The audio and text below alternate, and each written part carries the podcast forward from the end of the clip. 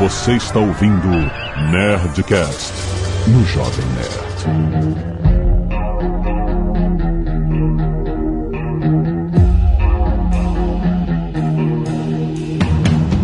Landa, landa, landa, nerds! Aqui é Alexandre Antônio Jovem Nerd. Sorte de Matt Murdock, que não viu nada de Defenders.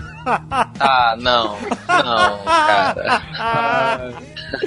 O cara veio of- ofendendo já. Saiu na frente, hein, Dudu? O Alexandre saiu na frente. Olha só, aqui é o Afonso com dois Fs de faca Solano e eu sou o imortal Punho de Ferro. Eu vou lembrá-los durante todo o Nerdcast.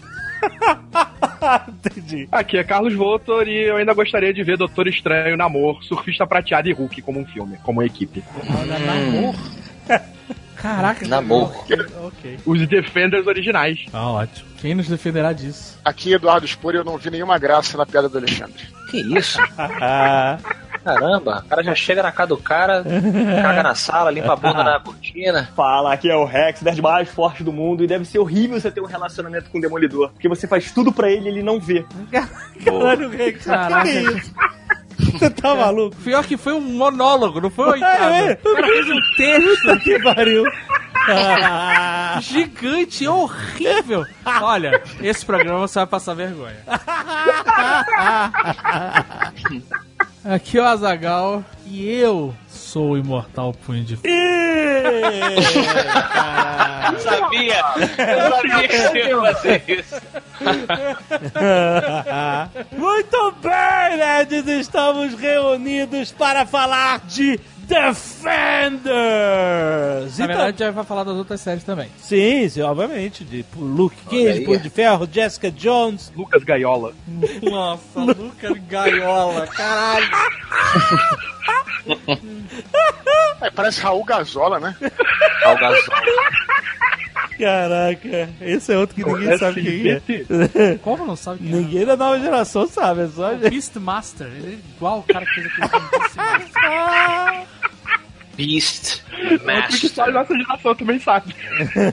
E-mails. Canelada. Muito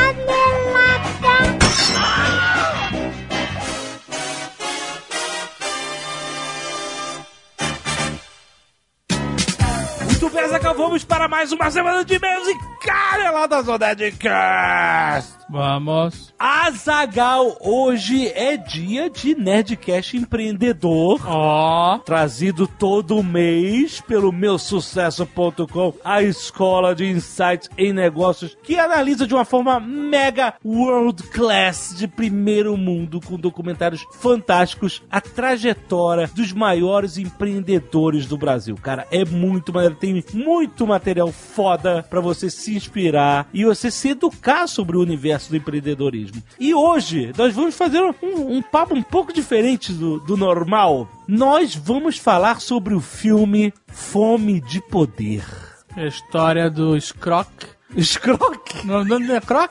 Ray Ray exatamente. Scroc. É, que é o cara que, entre aspas, fundou o McDonald's. Tanto que o nome em inglês do filme é The Founder. The Founder, exatamente. O McDonald's foi criado por dois irmãos com este sobrenome que criaram um sistema de fast food que a gente conhece hoje, que todo mundo usa hoje, cara. É uma história muito maneira. E Ray Kroc veio vendendo máquinas de milkshake acabou se tornando o cara que fez o McDonald's virar uma marca de presença mundial. Uma história muito interessante que tá no filme. Se você viu o filme, é interessante ouvir esse Nerdcast porque ele tem outras histórias que não são contadas no filme. É uma história com dois lados diferentes que vale a pena você ouvir. E o que a gente faz no programa, na verdade, é analisar Exatamente. toda, toda essa situação societária, empreendedora que existe e que fica muito subjetiva ali, a gente traz pro pau. Exatamente. Se você não viu o filme, ainda assim vale a pena ouvir, porque é uma história que aconteceu de fato, tá documentada. Então escute o Nerdcast Empreendedor hoje, tá muito, muito interessante.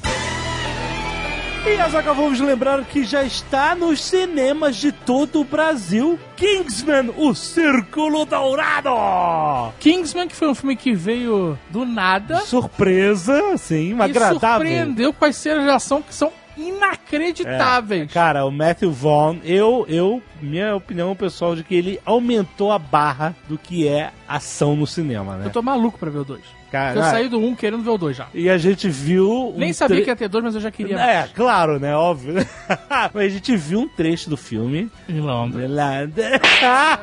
no evento de imprensa da Fox. E, cara, Press Junket. Cara. Press Junket. Exato. Em London. Lucy. The Queen. E a Lucy. Eu sei, And the cara. director. Teve tudo a ver. Ele tava. And potatoes. Potatos. Mas, cara, foi alucinante o que a gente viu, cara. Mas o Von é inacreditável como diretor de ação. E Kingsman é um filme bem humorado, um filme pra você se divertir. Jocoso. E você vai rir, porque ele tem zoeira com todos os estereótipos dos espiões ingleses. E agora tem os estereótipos dos espiões americanos. Cowboys from Hell. que são os Statesmen, é claro, cara. É muito... cara. Eles têm nomes de bebidas. Sim, Enquanto os ingleses têm os nomes dos cavaleiros da Távola Redonda, sim. os ingleses, quais são os nomes das bebidas dos, Whisky. dos americanos? Champanhe, Champanhe, whisky, tequila tequila, olha aí. E ginger ale. Ginger, nossa, eu adoro ginger ale. Muito bom. Mas, cara, vá ver Kingsman, o Círculo Dourado. É diversão na certa esse fim de semana pra você no cinema, em todos os cinemas do Brasil. Não em Aproveita. todos, né? Não, eu sei, mas em grande circuito, um filme de grande Certo. Se circuito. fosse todos os cinemas, não teria outros filmes. é verdade. Seria surpreendente. Mas vá ver Kingsman. Esse é o filme desse fim de semana. E se você não quiser ouvir os recados e e-mails sobre o último Nerdcast, você pode pular diretamente para... 17 minutos e 5 ninjas de paletó. Quero agradecer a todos os netos que doaram sangue mais uma vez. Olha só, Breno Natali, equipe de robótica, Bodetronic, da Cefet Rio de Janeiro, Benigmo de Jesus Júnior, Renato Saravi, Rafael Andreata, Maurício Bonora, Brian Gomes, Victor Mota, Gabriela Cruz e Paulo Donizete. Valeu, galera. Doar sangue é um ato que salva vidas. Então, sempre que você doar sangue, mande uma fotinha aqui para o cacete de agulha que a gente sempre agradece e publica lá no site a sua foto do seu momento altruísta. Também temos a galera do Scalpo Solidário. Essa, hoje bastante gente, quase o mesmo número de Ó, solidários e agulhas. Karine Fragoso, Amanda Bassoli, Patrícia Miranda, Vinícius Gomes, Bárbara Araújo, Bárbara Bergamini e Karen Luiz. olha aí, doaram cabelos. Muito obrigado. Você vai cortar suas madeixas dos seus cabelos para que possam ser feitas perucas para pessoas que estão fazendo tratamento e precisam daquele up na autoestima. Muito bom. Arte dos fãs, um monte de artes iradas, Azagal. Primeiro começa com o Azagal e o Guga, pelo Felipe Melo. Muito maneiro. Excelente. Ficou maneiro mesmo. Tem o Tweedledee Tweedledum, versão Jovem Nerd Azagal, pelo Paulo Fernando, muito maneiro também. Irado, traço irado, cara. Temos Gaveta Vida Louca por Francisco Alexandre de Ubatuba. Não, de Ubatuba? Será que é o nome dele? Ubatuba? Eu não sei. Ou vai, se ele é de Ubatuba? vai ficar a E faltou um A no final. É um erro ou é isso mesmo? Não sei. Temos Neri Potato e Asa Pico. olha aí. Na verdade é Pico Asa. É, Picoasa! Picoasa! Por Chafona. Chofana! Com excelente Pico Asa. Caraca, sério. Eu vou separar isso agora. Vou Vai. dar meu avatar. Ficou muito maneiro. Pico Asa cara. ficou irado. Arte da Chofana. Obrigado, Chofana. Temos Ozob do Emerson Marques. Irado, irado. Ozob Old Man por Mauro Costa. Também muito maneiro, cara. E Jovem Nerd Azagal por Luiz Leão. Olha aí, que bonitinho. Ah, Essa arte eu vi rolar nas internet. Baby pança. Tá muito maneiro a arte, né, Só cara? que eu não tenho esse papo, não. Tenho pescoço, tenho barba. E acaba aí. Acaba aí. Olha aí. Bruno de Moraes Lima, 31 anos, professor de biologia, presidente Prudente São Paulo. Olá, Jovem Nerd Azaghal. Esse não é meu primeiro e-mail. Antes de mais nada, gostaria de parabenizar pelo excelente trabalho e pelo melhor podcast do Brasil. Muito obrigado, cara. Em relação ao Nerdcast 586, o melhor hambúrguer do Brasil, gostaria de fazer uma sugestão ao Fernandinho Mãos Bonitas. Será maravilhoso maravilhoso para a nova hamburgueria dele se no cardápio conter uma iguaria muito bem defendida pelo senhor Azagal, o maravilhoso pavê de copo. Olha aí. E aí? E aí? Tente convencê-lo, Azagal. Bota aí. Pavê de copo e chimichurri de rancor. Essa hamburgueria vai ser demais. Dominique, 23 anos, recém-formado em Química Industrial, Rio de Janeiro, RJ. Olha aí. Lambda, lambda, lambda, meus queridos nerds, já aviso que não é meu primeiro e-mail. Muito bom. Tem gente que fica incomodada com as regras dos e-mails. Fica irritado. O cara outro dia botou no Twitter, Coitado. reclamou. Ah, é? Porque. Ah, me irritou tanto o negócio do e-mail que eu parei de ouvir o programa. Sério, gente. Ué, cada um tem, né? Você tá muito sensível, né? Vamos Trabalhar isso aí? gente. Faz parte da piada da coisa, É, gente. Vai, puta, gente, você tá com pouco problema. Quero contar uma situação que passei por causa do programa da Ana Maria, Ih. em que nosso humildão tucano apareceu para ser apresentado ao público. Aham. Eu estava na academia pela manhã, malhando com todo o foco já bem cansada, e a fome começou a bater. Aham. Eu estava ouvindo o Nerdcast, melhor coisa para ouvir na academia. Olha aí. Episódio 290, sessão aventura da vida real. Olha aí. super empolgada e fui para a área de aeróbicos, onde tem uma porrada de esteiras e bicicletas. Legal. Estava bem cheio. Acontece que nessa área tem mais cinco TVs enfileiradas no alto da parede e estava passando o quê? O programa da Ana Maria Braga em todas elas. Ah. Quando eu cheguei e vi aquela expressão sublime do nosso Fernandinho, eu soltei o grito: Meu Deus, o Tucano tá na Ana Maria Braga. Eu estava com fone de ouvido, então já podem imaginar o quão alto foi. Todos, todos pararam e olharam para mim. Fingi que não percebi isso e fui na esteira para assistir o programa. Nossa, ela pensou em voz alta ainda de fone de ouvido. Caraca. O pior é que todo mundo, por causa disso, começou a assistir.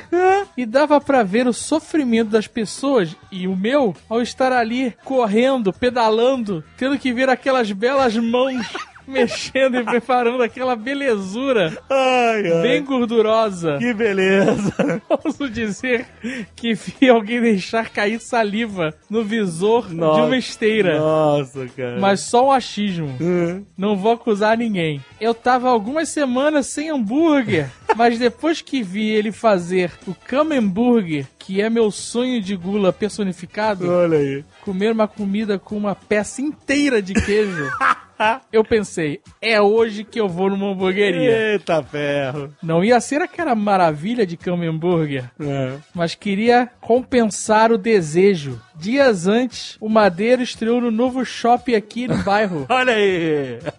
E eu pensei em ir, mas fui totalmente desestimulada pelos tweets do Azaghal da portuguesa que diziam que era ruim. ah, não é ruim, vai. E também depois daquela expurgação de rancor contido pelo senhor Madeiro, eu não vou lá comer. Ah, Inclusive, já tô injetando ódio. Vou focar em visitar Santos atrás do melhor hambúrguer do Brasil. Enfim, sou mega fã de Ai, vocês. gente, gente. Vai lá no Madeiro que é ok. Sei não. Daniel Sulzbeck de Azevedo Sodré, 20 anos, estudante do terceiro ano de rádio e TV na faculdade Baraléu. Ele foi bem específico. Estagiário de vídeo No na, concorrente. na IGN Brasil. Concorrente! São Paulo, Brasil. São Paulo SP. Olha aí, que bom. E agora? E São agora? Paulo Brasil. não, São Paulo SP não. São Paulo, Brasil, tá vendo? E aí? É, então você trabalha... Paulo? Se é estagiário... Não, não, não começa. São ele... Paulo Não, solto no estado? não, ele, ele é estagiário do gênero. Ele mora em São Paulo assim. Você acha que ele mora em São Paulo, capital? É, vamos lá. Olá, senhores nerds, esse é o meu segundo e-mail. Vim aqui contar uma história pessoal com o senhor Tucano, mas antes disso eu queria parabenizá-lo por sua vitória e todo esse sucesso merecido. Voltando pra história, eu passei por uma situação similar ao e-mail do Madeiro, o como assim? Tinha que fazer um trabalho pra faculdade sobre culinária no YouTube e na TV, e então só me passou pela cabeça falar com o próprio Tucano, pois sempre fui fã do Cozinha de Jack. E-mail enviado. Fiquei aguardando e obtive resposta depois de algumas semanas. Meu grupo já estava impaciente, já tinha desistido. E eu defendendo a humildade de Fernandinho. Humildão como ele é, ele topou nos ajudar. Minha felicidade explodiu, porém, no final das contas, Tucano deixou passar. Como assim deixou passar? Furou. Ah, furou. Pô. Passado alguns meses. Cara, tem três jobs, cara. Passados alguns meses, por consequência do ano novo também, meu grupo sempre xingando quando lembramos da situação e eu defendendo Tucano. Até que testemunhei a humildade master. Em abril de 2017, cinco meses depois de termos trocado e-mails, Fernandinho me respondeu o e-mail. Não posso negar que fiquei levemente chocado. A galera do meu grupo falando que era cara de pau, mas eu sabia. Era humildade. Os prints dos e-mails seguem em anexo. Águas passadas continuo sendo fã e fico muito feliz pela vitória do Fernandinho de verdade. Ué, ele mandou o e-mail do Fernandinho aqui? Um meu doce massa 6. Olha aqui, ó, o e-mail do Tucano. Caraca! Não, tem que ler de baixo pra cima, que nem um Ah, de baixo pra cima. Cara, desculpe a demora, estava muito enrolado aqui e acabei deixando esse e-mail passar. Ainda dá tempo de mandar o vídeo? Aí, ó, essa é a primeira comunicação em novembro de 2016. Aí ele respondeu, sem problemas, dá sim. Se você puder, ficaríamos muito agradecidos. Muito obrigado. No dia 27 de novembro, três dias depois, ele manda a resposta de novo. Olá, Tucano, desculpa mandar um e-mail no domingo. Espero que não tenha esquecido de mim. Seria muito importante para nós se você enviar o vídeo. Muito obrigado pela atenção. Abraços. Pula cinco meses para dia 12 de abril de 2017. E-mail do Tucano. Caraca, cara, errei rude. Não consegui me organizar pra fazer o vídeo, só consegui reorganizar minha caixa de e-mails agora. Desculpe mesmo não ter conseguido ajudar. Abraço, Fernando Russo. Tá certo. O cara, o cara tá ocupado, gente. Foi. Não mandem e-mails, é isso que você não, mas ele tentou ajudar, acabou deixando o cara na mão. Isso que é foda, né? Por isso que eu não ajudo ninguém. Eu já decepciono de cara. Eu não crio a esperança. Esse cara é um cara muito bondoso. Ele é bondoso, ele é bondoso. Acredita ainda na humildade. Ah, Daniel. Valeu, Daniel.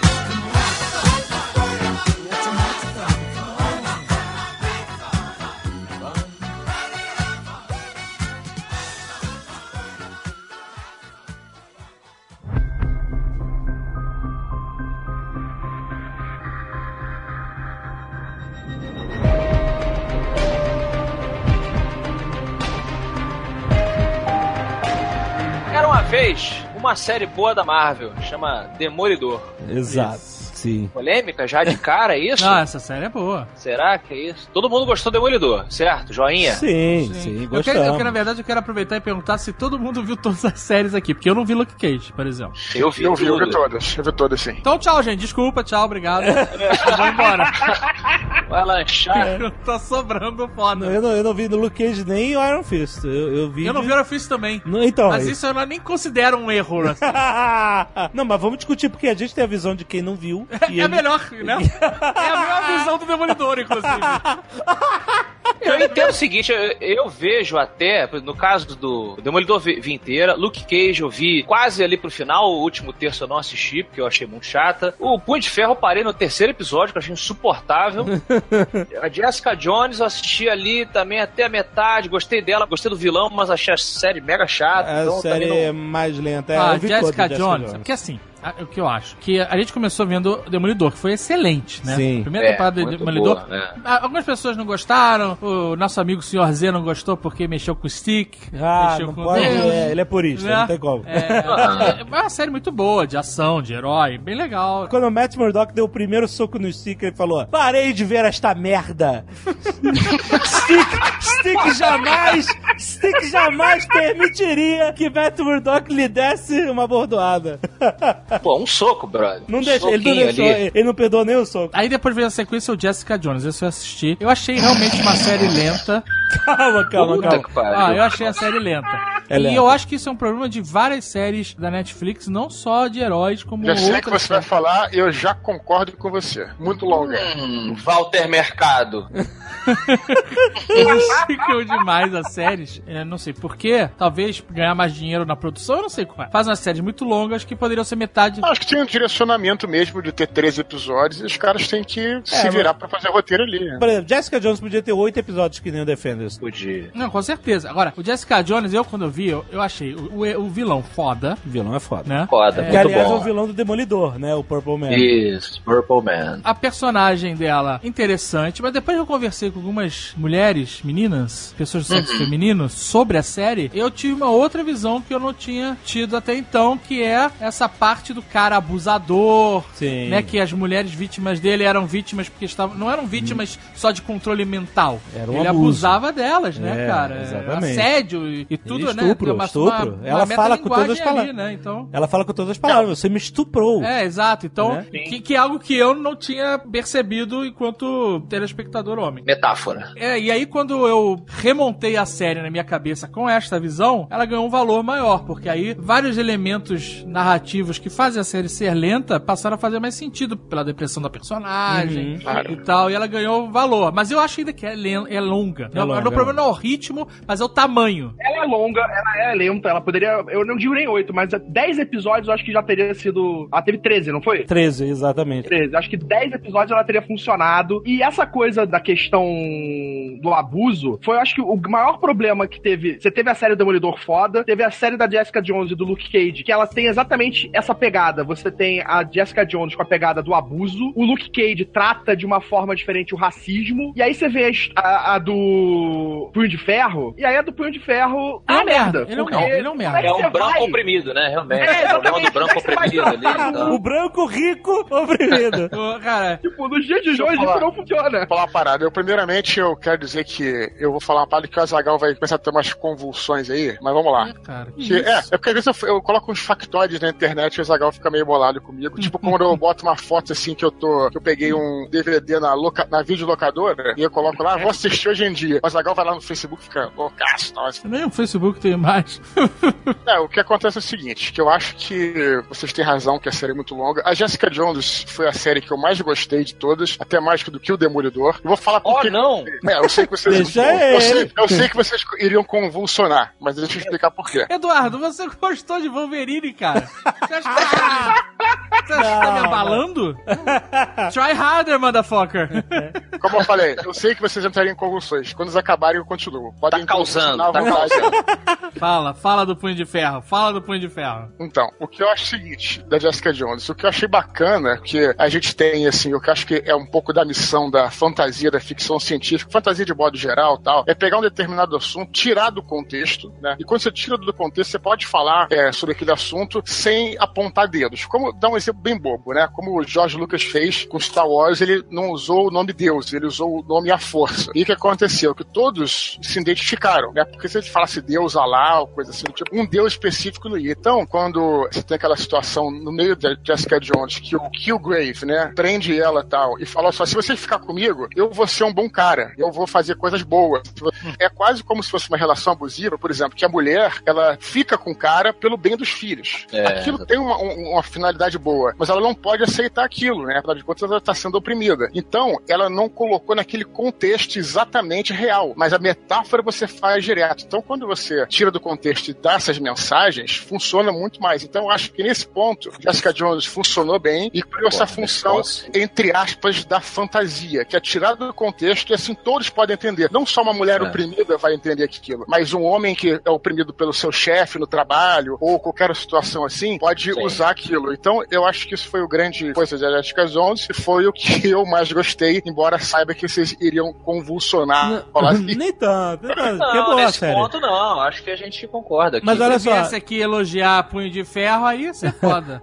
É, Agora, concordo com a Zagal sobre essas séries longas, inclusive no caso do Luke Cage, eu achei que isso é bem claro no episódio 8, né? São três episódios. No oitavo, você vê que a série vai indo bem. Chega no oitavo, dali pra frente, os caras se perdem completamente. O vilão principal é muito doido, cara. Parece que os caras tiraram no meio, cara, colocaram o outro no lugar. Eu prefiro a boca de algodão do que o Bill. Muito melhor.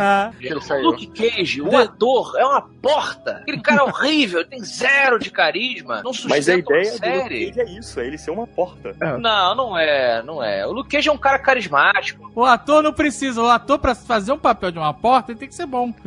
Pois é. The only thing keeping Manhattan from crumbling to a pile of dust is the four of you. Eu fui leitor de Jessica Jones 15 anos Opa. atrás. É, Foi publicado no Brasil entre 2001 e 2002 num selo chamado Marvel Max. Eram histórias adultas da Marvel. É, e legal, tinha é. histórias do Justiceiro mais adultas também. Era bem foda. É, isso também é importante. Antes de você continuar, só é importante falar também quem é que leu aqui, quem não leu. Eu já vou deixar bem claro que eu não li, e óbvio que a visão de quem leu é muito diferente daquela Então, visão do cara que chega, sim, né, sem ter, sim. né? No meu caso, já vou falar logo. Eu nunca li nada de Jessica Jones, nem de Demolidor. Então, eu tive que ajustar muito a minha expectativa, porque a revista chamava Alias, que é o nome da, da, Continua, Na né? agência dela. da né? agência, agência de dela. investigação, né? Então, não aquela série aguada tosca do J.J. Abrams.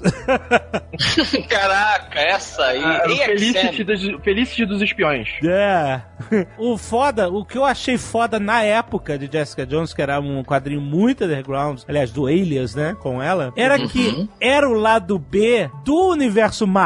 Por exemplo, a melhor amiga dela, que na série é a Trish, do Trish Talk, o programa de rádio e tal, discussão, a melhor amiga dela nos quadrinhos é a Carol Danvers, que é a Miss Marvel, Capitã Marvel, entendeu? Então ela já tem um- uma ligação com os grandes super-heróis da Marvel. No primeiro arco de história, ela vai fazer uma investigação, filmar escondida pela janela e tal, e ela descobre sem querer a identidade do Capitão América. Vê ele tirando a máscara. Na época ninguém sabia que era o Steve Rogers. É, o público não sabia, né? Então ela passa a ter uma parada poderosíssima, uma fita gravada com a identidade do Capitão América. Então, a todo tempo, desde o início, você vê uma relação dela com o universo Marvel. Obviamente, o, o Matt Murdock foi advogado dela, só que logo no primeiro arco, ela tem um- um- uma relação de amizade colorida com o Luke Cage, realmente, isso é maneiro, né? Depois, mais tarde, nos quadrinhos, ela casa e tem um filho com o Luke Cage. Mas era muito maneiro que você via muito do lado B do universo Marvel. Ela tentou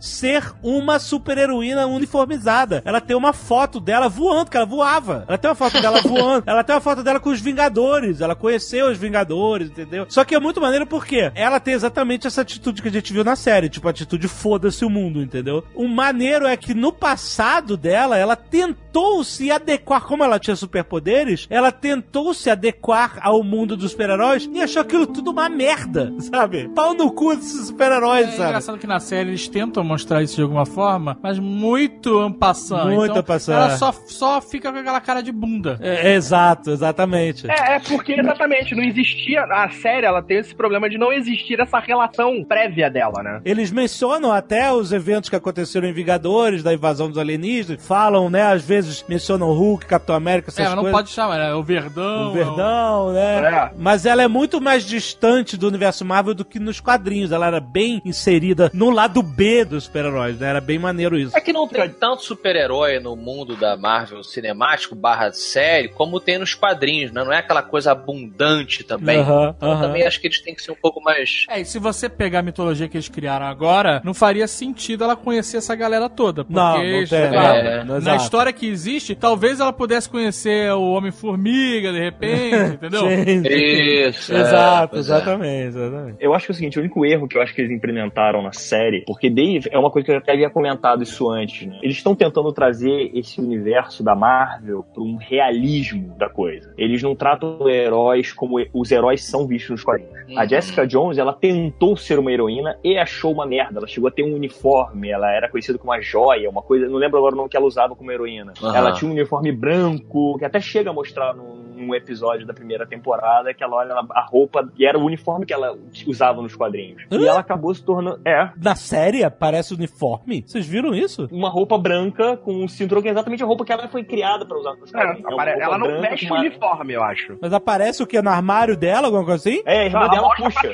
Caraca, eu não lembro de ter visto isso, juro. A irmã dela nos quadrinhos também é uma super-heroína, entendeu? É tipo uma mulher gato, sabe? É uma combatente que veste uma roupa de felina. Então, o seriado tenta tenta trazer as coisas pro lado mais humano possível, mais real possível, e ignora todo o fato de que existem pessoas de uniforme combatendo o crime. Uhum. Então Jessica Jones tenta. Eles têm feito isso direto com o o universo Marvel. Eles têm adaptado para ser uma coisa real. Então você tem tirado isso de todos os personagens que foi tirado. O único que usa o uniforme é o Demolidor. Mas o. Ah, ele o começou a usar depois de duas temporadas também, né? Na segunda temporada ele começou, na final da É. primeira ele usa e ele É, começa a usar Isso eu achei uma construção até maneira, assim, de ter. Bem legal. Isso eu achei É, legal. porque eles puxaram É, é a isso do origem. Frank Miller, quando o Frank Frank Miller origem. desenhou Homem Sem Medo. Ele desenhou a série com o Demolidor no início de carreira, que ele só se vestia de preto. Tênis branco, É. que era bem básico, uns canos de ferro. Que não faz sentido nenhum, tênis branco.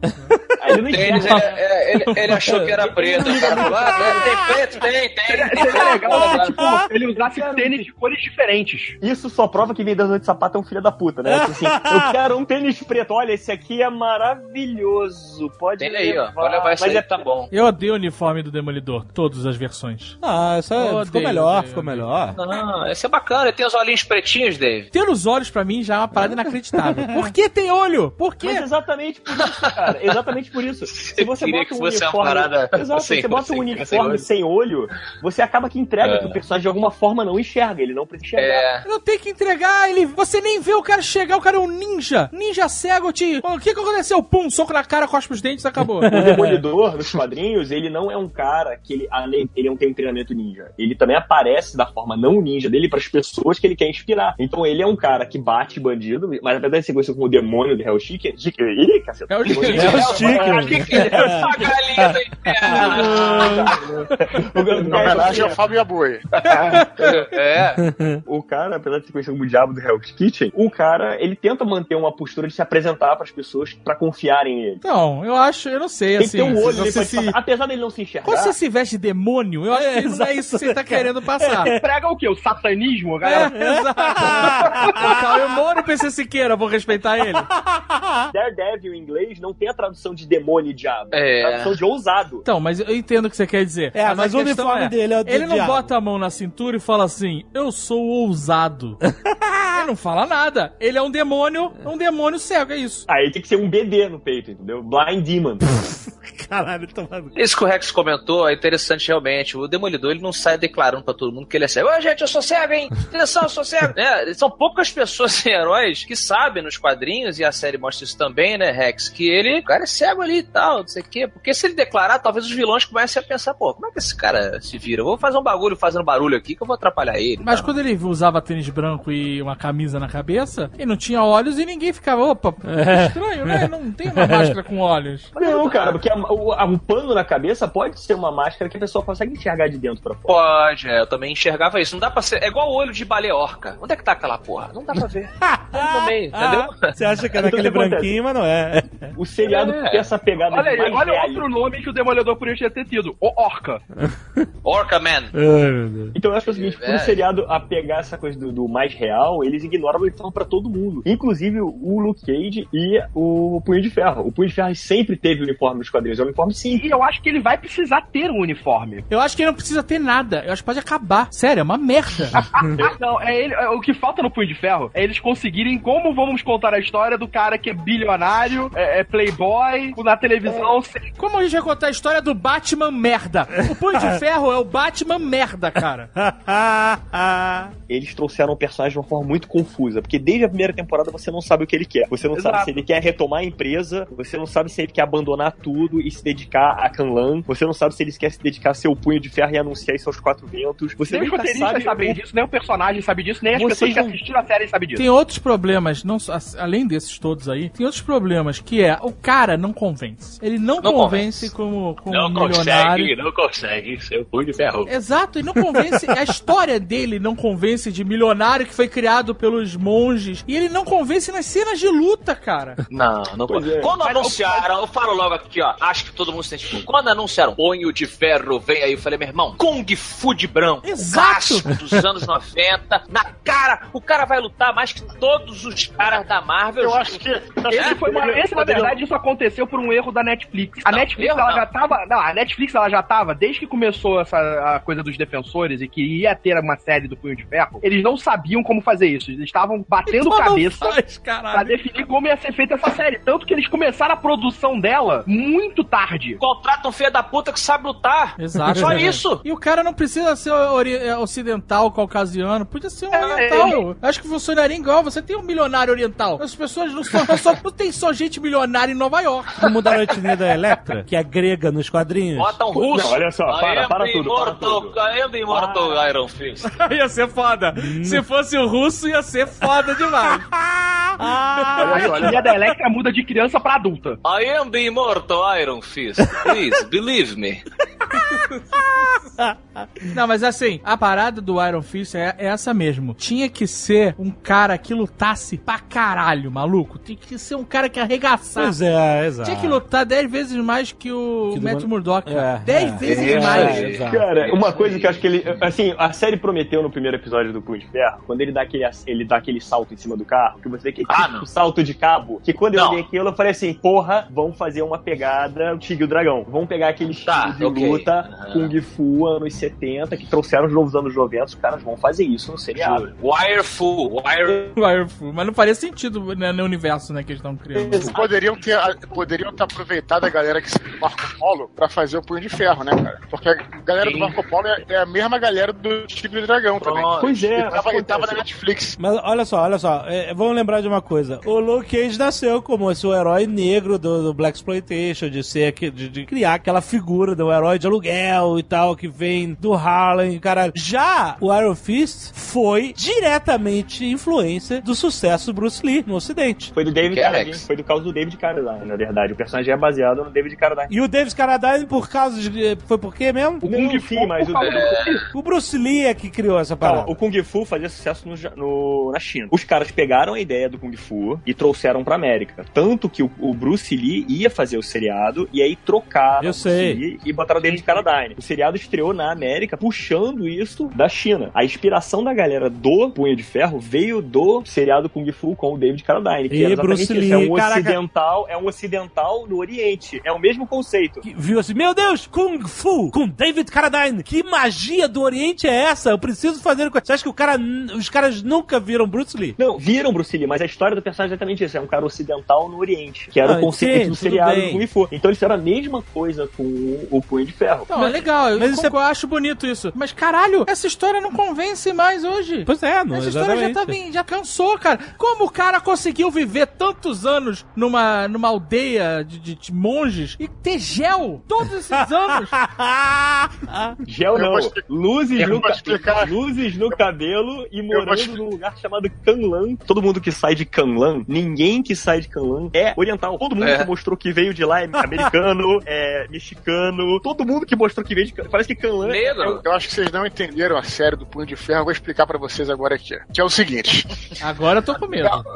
Olha só, Peraí. é, o Ah, cara montou um jogo de RPG, e aí, não, vou começar nível 3. Aí o, o jogador fala só, fazer um monk. Cara, mas ele vai ser cara que ele, poxa, ele tá em Nova York, mas ele defendia os portões lá da cidade sagrada tal. O mestre acaba deixando. O cara, ah, o cara acaba deixando. Pô, a história do cara Tá, tá tá defensor, acaba deixando. defensor, vai lá. Aí o cara coloca o personagem de terceiro nível, de segundo nível e tal, só tem um ki por dia pra enfrentar os caras como se fosse. Então tu vê claramente que aquilo foi um background do cara, o mestre deixou, porque falou, porra, essa história do cara tá maneira, não vou, pod- não vou podar o cara, vou dar um jeito. Mas o personagem é de nível baixo. Cara, é muito claro isso, cara.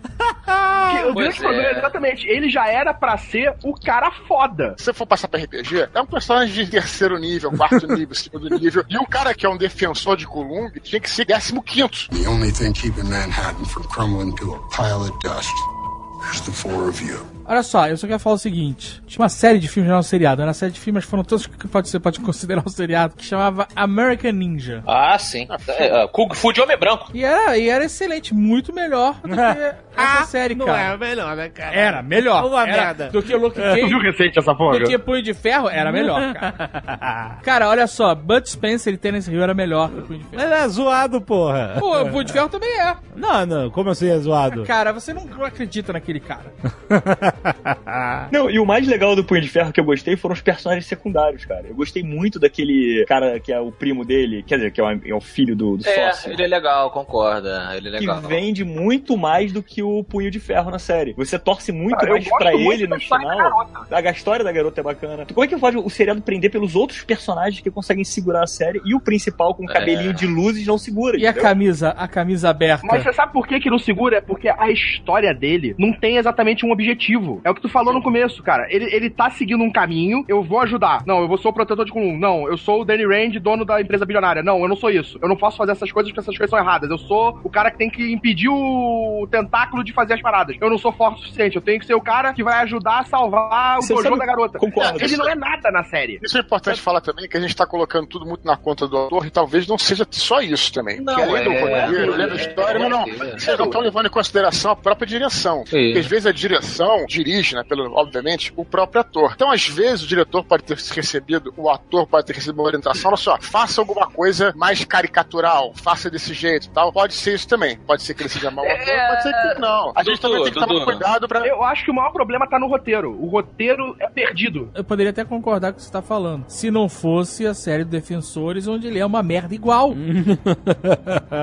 Eu não vi a série do Punho de Ferro, mas é outro diretor. Cada episódio tem um diretor diferente. Pode ter um tá. diretor diferente, mas a orientação, ele se começou daquele jeito num, num negócio, vai ser do mesmo do outro, entendeu? Mas sabe qual é o problema, Eduardo? Se o negócio tá ruim, você vai manter ruim. Ah, ali tinha que manter. Ia fazer o quê? Mudar o ator? Já tava na cagado, né? Não tinha mais jeito. Já Eu- acho que eles melhoraram, melhoraram na parte da luta. Isso com certeza melhoraram. Defensores. Melhorou, é. Falando dos Sim, defensores, é, a luta melhorou. Eu não vi Punho de Ferro, só vi Defensores. Se melhorou no Defensores. Melhorou, cara. Era ridículo. Caralho, que terror que é o Punho de Ferro.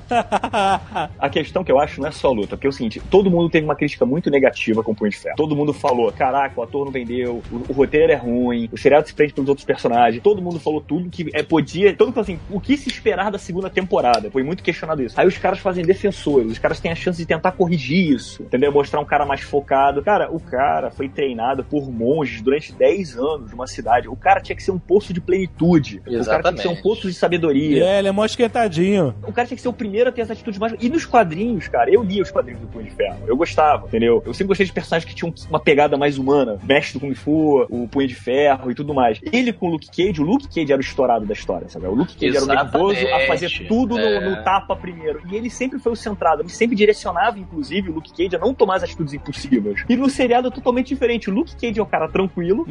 É. Punho de Ferro é o cara nervosinho que quer bater em todo mundo porque eu sou o cara de É. vilã, eu sou o cara Não, isso, sou porque eu sou o imortal Sou o Punho de Ferro. imortal punho de ferro. Não, eu sou o imortal punho de ferro.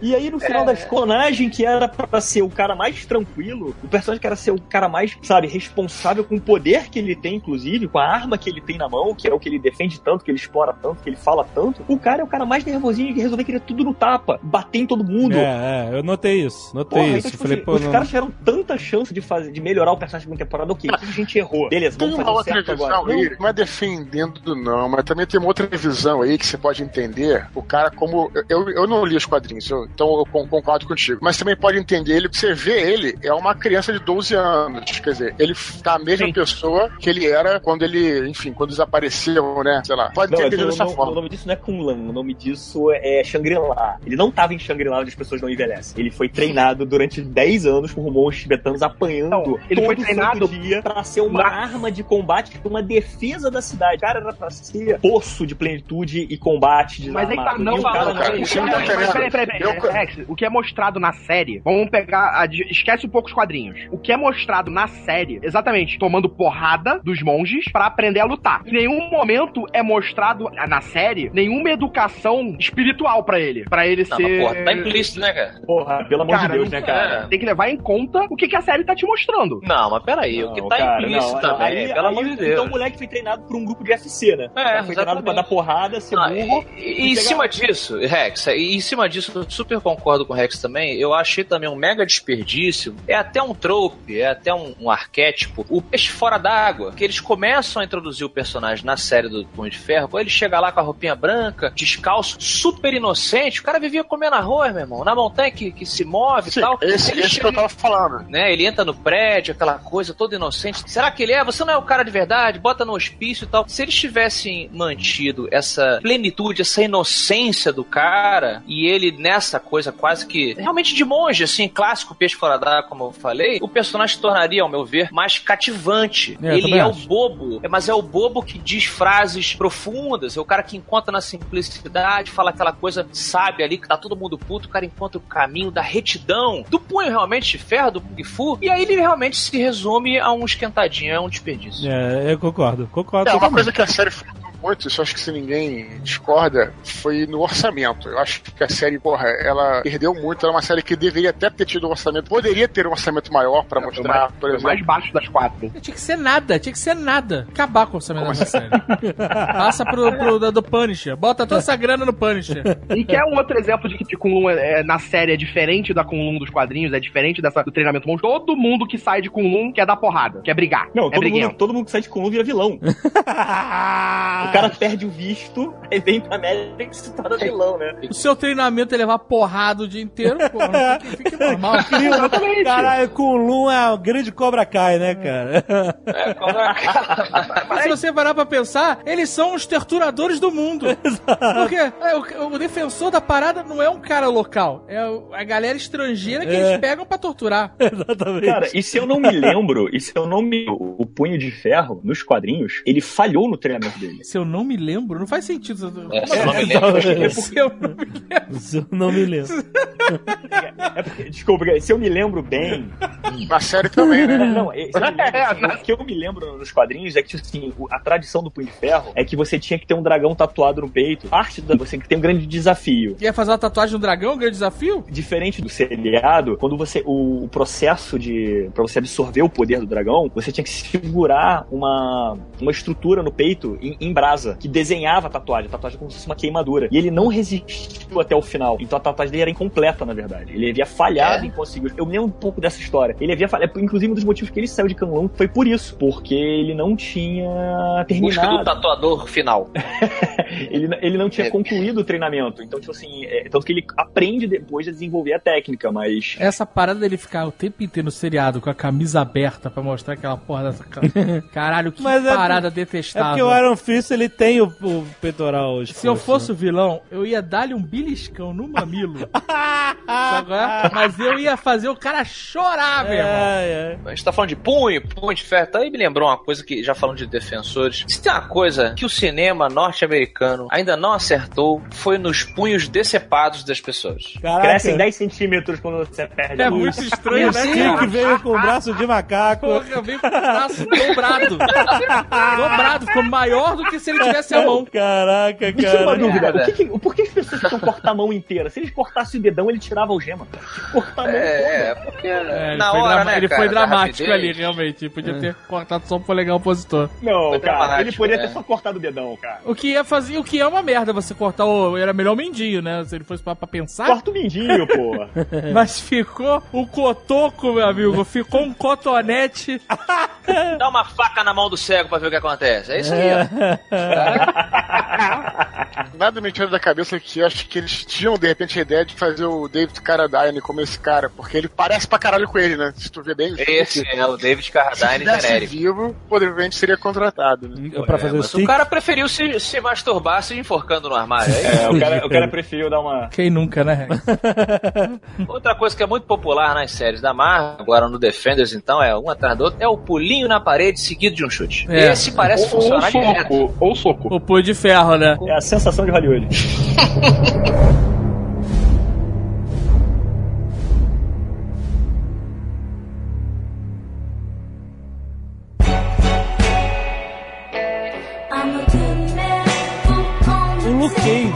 ele enfrenta uma aventura no Harlem. Yeah, motherfucker! É porque a- a- acontece tudo em Nova York. É o mundo deles é Nova York. Celeste, Uma cara. aventura no Harley. Acho que faltou a opção de botar um negão de respeito, cara. Poderia ter sido É o Terry Crews. o Cruz Terry ou o Michael J. White, cara. É, boa. Os caras mais. Mas, de novo, pessoas mais J- carismáticas. Pois é, porque o Michael J. White, quando ele fez o Black Dynamite, ele ia ser perfeito pra fazer. You like my Kung Fu? É, o problema do casting do Cage é justamente exatamente esse, né? Você- Eles precisavam de um cara preto imenso. Exato, Né? é. Então não é só um cara preto, Sim. é um cara preto imenso. Tinha que ser um pretão. Isso. E que fosse ator. Um black motherfucker, meu irmão, como é o Terry Crew. É, mas você imagina o Terry Crews e Luke Cage, que maluquice que ia ser.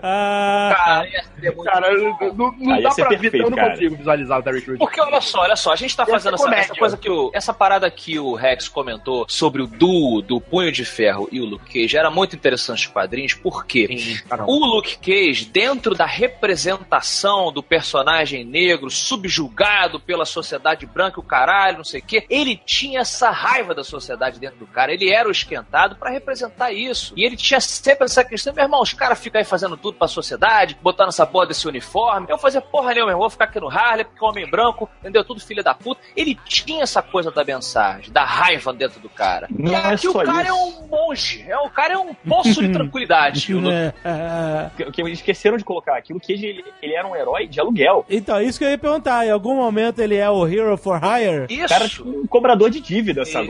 E o punho de ferro também. Era o cara que fechava o contrato praticamente, sabe? Então, mas em algum momento ele é um Hero for Hire? Ele é o contratado pra ser o herói? Nenhuma vez ele é apresentado como Hero for Hire na seriado. Tem uma cena lá que ele defende o restaurante de uns orientais lá, e os caras tentam pagar pra ele ele não recebe, né? Tem uma Pois cena é. Ele não aceita. Seria uma coisa perfeita, inclusive, de, de- de se mostrar ele cobrando pra defender a galera. Era o que ele fazia. Poderia até nos- começar ali, né? Mas se o cara é milionário, pra que que ele vai cobrar? Não, o Luke Cage. Não, não, Não, Cage, Cage era- pobre, prisioneiro. Exatamente. Mas aí que tá, Posso é dar- a dar diferença das apresentações dos personagens. Eles não são nem o Luke Cage, nem o Punho de Ferro, eles não são os mesmos personagens dos quadrinhos. Eles Mas, É por isso que tá essa merda aí. transformaram eles em outras coisas.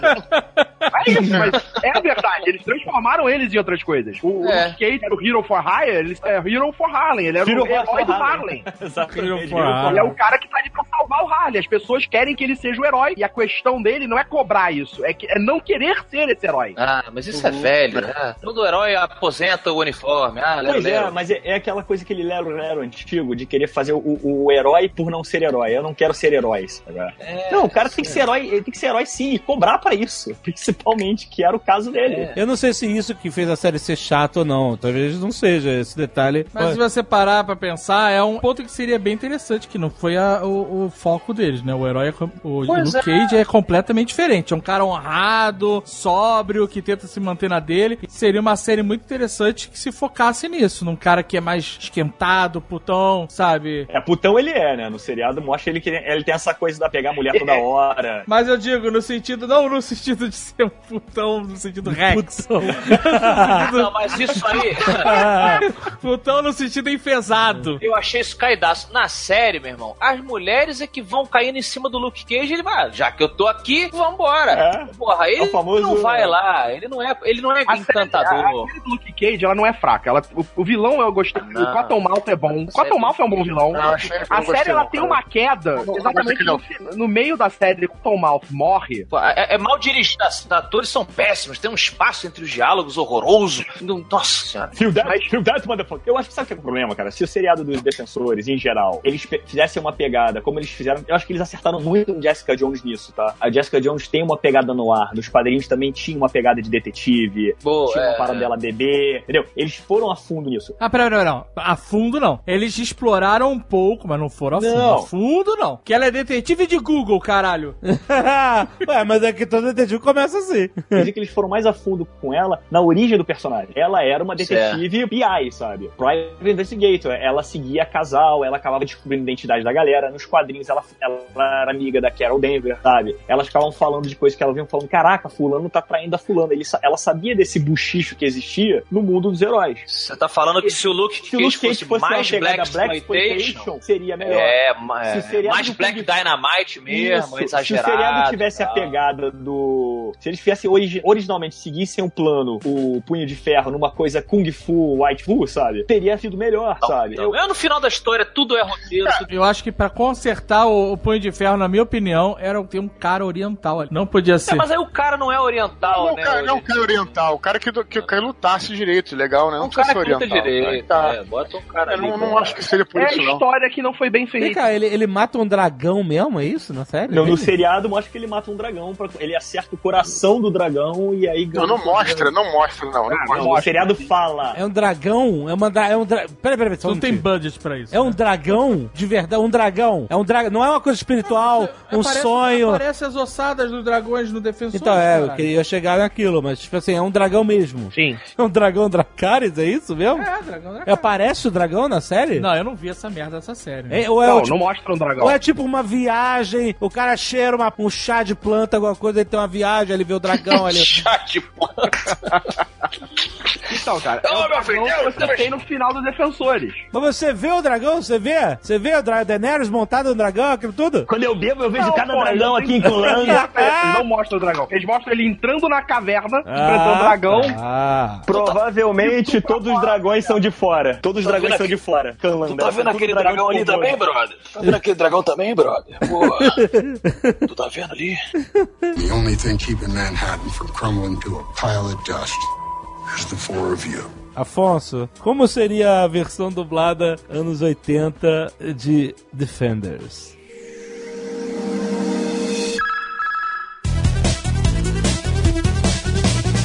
Os Defensores, versão brasileira, Herbert Richards.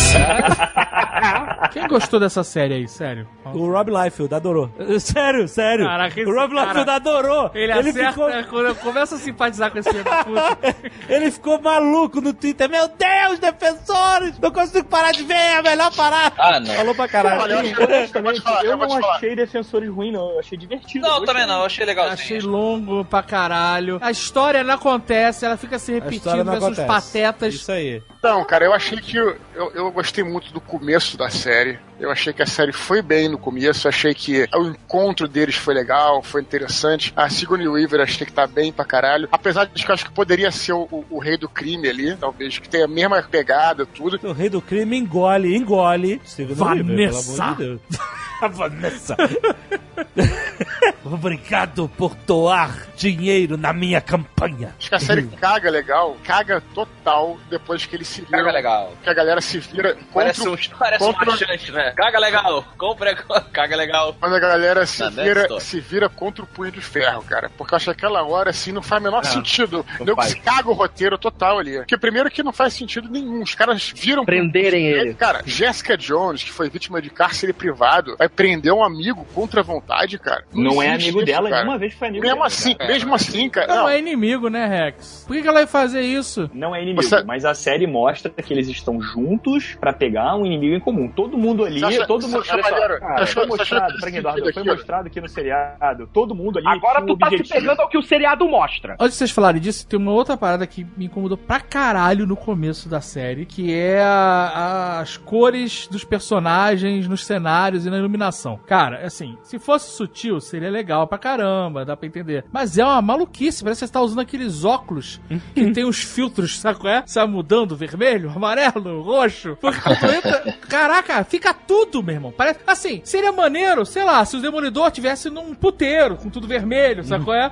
E o, e o Luke Cage tivesse uma câmera de bronzeamento. sei- Mas não, cara, é a cidade, a cidade muda de cor. Quando a cidade vai pra Jessica Jones, a cidade fica roxa. Aí a cidade vai pro Luke Cage, fica amarela. Aí vai pro... Tipo Matrix. Caraca, eu achei... É, é, exatamente, mas é muito... É pior do que Matrix. Eles queriam identificar pelas cores, isso é óbvio. Mas concordo com o Dave se tivesse sido de uma forma sutil. Se as cores aparecessem na história, É fazendo demais, parte da demais. história, entendeu? Letreiro vermelho. É mongol, sabe assim, ó. Agora é demolidor. Demolidor é o quê? Vermelho. Ah, Na verdade, o Demolidor, né? o Demolidor foi o que menos se importou com isso. que não tava vendo, né? Ah, tá que pariu. Tá, nós. Aí depois, tanto que depois isso eles até diminuíram. Mas no, no primeiro e no segundo episódio é terrível. Eu achei terrível, assim. Ah, eu tava me olha só. ofendendo, tava me ofendendo. vai, Eu- Me chamando de burro. eu que não, não assisti o Luke Cage e o, e o Iron Fist, fiquei meio voando em algumas coisas. Fiquei meio voando no. Assim, essa série você tem que assistir. Pra, você, ela, ela requer, ela requer que você assista tudo. Demolidor, Jessica Jones, tudo, porque senão, se o cara assistiu nada, ele realmente vai ficar zoado, né? Aquele buraco no chão que você vê no Demolidor e etc. E aí, falei, o Luke Cage saindo da cadeia. Ou, imagino que ele foi preso preso no final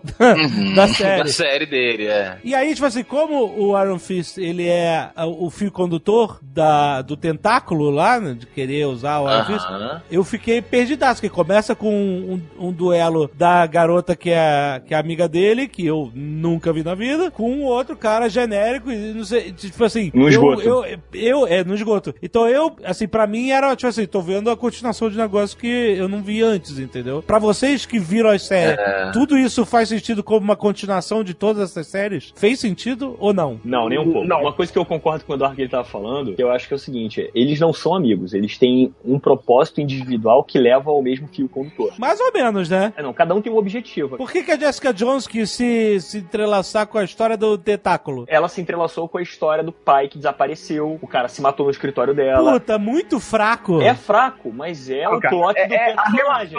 É o plot Na verdade, a relação Todo mundo tem um dela- ali, individual, que leva ao mesmo caminho, que leva a um fio condutor pra juntar a equipe. É idiota, mas, por exemplo, dos personagens que mais tem pegada com o tentáculo, nunca foi o Punho de Ferro nos quadrinhos. Sempre foi o Demolidor. Então o Demolidor pra mim, era o que fosse- sido o fio condutor disso, entendeu? Tinha que pra- o Demolidor a levar o tentáculo. O negócio é que as séries, elas construíram uma rivalidade entre Kunlun e o Tentáculo. Desde o Demolidor, eles apresentam lá o grupo que o Styx trabalha, É, faz parte. Então eles já estavam construindo essa relação. Que o Styx, o Demolidor, o Matt Morgan, foi chamado pra participar dessa guerra, só que ele não quis. A Electra foi chamada pra participar dessa guerra. Sim, o roteiro não é bom. O roteiro tem falhas. Então, mas tem um problema na motivação dos personagens, que é assim, começo dessa série, todo mundo não querendo saber de nada. É, a Jessica sim, Jones, sim. a série inteira dela é assim. Ela não quer se envolver em porra nenhuma, ela não quer se meter em nada, ela só quer encher a cara e curtir a deprê dela. Essa é a parada dela, a série inteira foi assim. Ela acaba É se motivando pra ajudar pessoas, indivíduos em particular, mas ela não quer o big picture,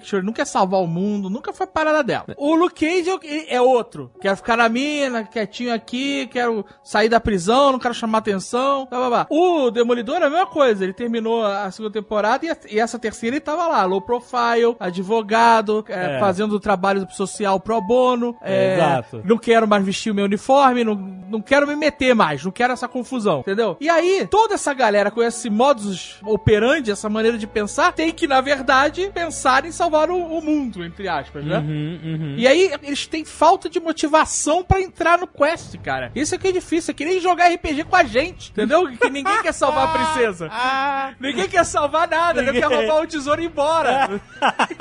O, o único ali que tinha uma motivação que vai ser que ele descobre depois é o Demolidor por causa da Electra. Ah, essa paixão tá pior que Ross e Rachel. É. então, eu quero entender isso. Por que que o tentáculo... Eu sei que isso, isso tem no quadrinhos, né? Deles ressuscitarem a Electra e tal, não sei o quê. Mas na série, eles ressuscitam ela porque ela era o Buraksky. Que a Sigourney Weaver. a Sigourney Weaver quis. É isso. Então, ah, então, aí ela é o céu negro, a grande arma do tentáculo, fudeu tudo e tal. E aí, nos dois primeiros capítulos, assim, Buraksky has failed.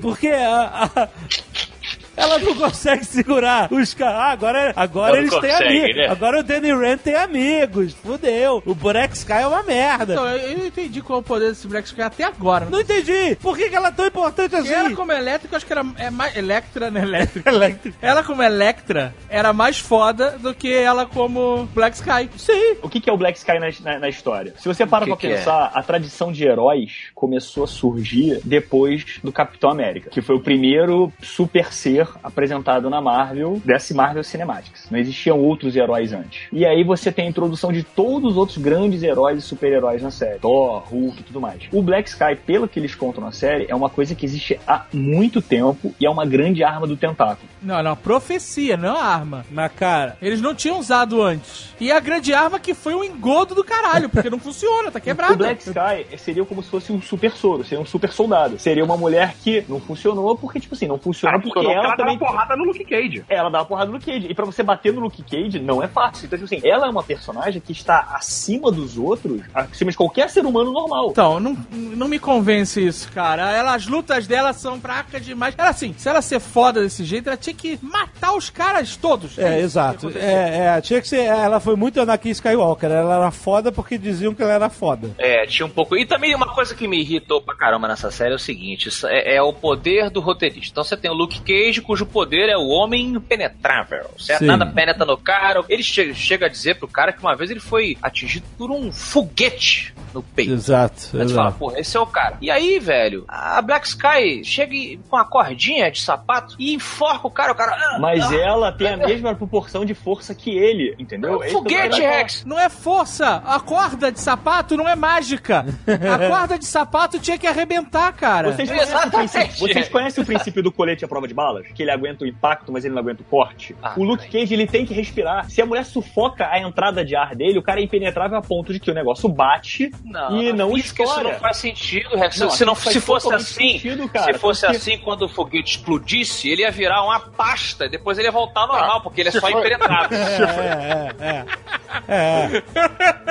É, Rex, você tá sugerindo que ela consegue, aplicando força, deformar a traqueia dele. Sendo que você vê lá o cara dando um socão na, na- no, no queixo dele quebrando a mão no- Cara, na série o cara do ainda tem uma Mas na Não, não, série o- dele, não, você... o punho- o punho Cara, de na ferro- série dele, o punho ele de toma ferro um tiro na cara e, de- e Então, fica em coma. Exato, na série Olha dele só, isso acontece. o cara é impenetrável. O cara leva um tiro, não é que a bala entra, vai até o coração e volta e elástica. Sabe qual é? A bala bate na pele dele e é como se fosse aço, faz plim e cai no chão. É isso que Exato. acontece. Rex, você não consegue enforcar um, um pescoço de ferro, caralho.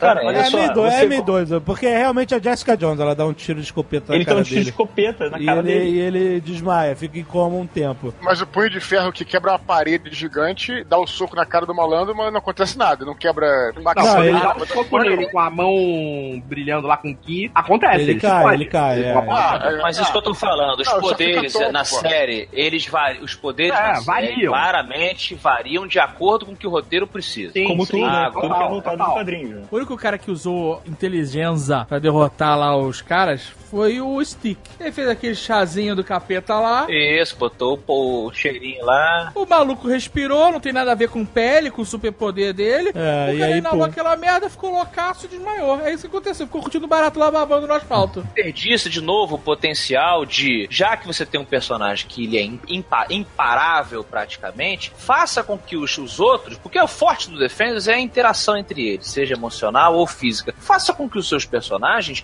de maneira inteligente. Porra, se eu não consigo é- parar o cara, mostra. vou fazer o, o pozinho, o, o cheirinho aqui pro cara desmaiar, vamos amarrar o cara, vamos fazer não sei o que, papapá. É mais inteligente do que você. Ah, não, agora ele vai ser enforcado. Agora ele toma o soco. É, é bobeira. Não, cara, eu acho que eles usaram na, na cena porrada final, o Luke Cage várias vezes usa o corpo como escudo. Isso é entendeu? bom, é Isso é legal. uma, entendeu? Isso foi bem usado, porque bala comum É. não acerta o cara. A não ser que ele leve um tiro no pescoço, que ela engasga e, e para de lutar. Ah, ali é o- é o- é o Anatomia- olha só, a pescoço de Aquiles. ele- ali, Pescoço cara, de Aquiles. se você, você consegue furar um colete à prova de bala se você pegar uma faca e ficar aí metendo. É diferente Rex, questão do impacto, gente. Fizeram- Caraca. Rex, mas ela não tava usando a faca.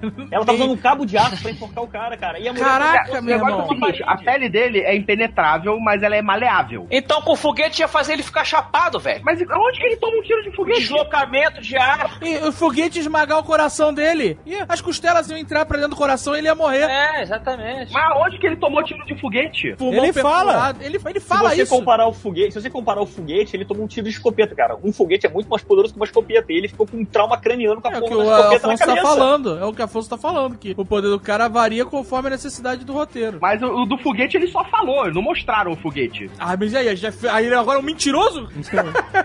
ah, cara. É um mentiroso. Então tá certo. Mas o meu poder é demais. Então ele não desmaiou. Então ele não desmaiou com o cabo de aço, ele, ele tava cansado de lutar.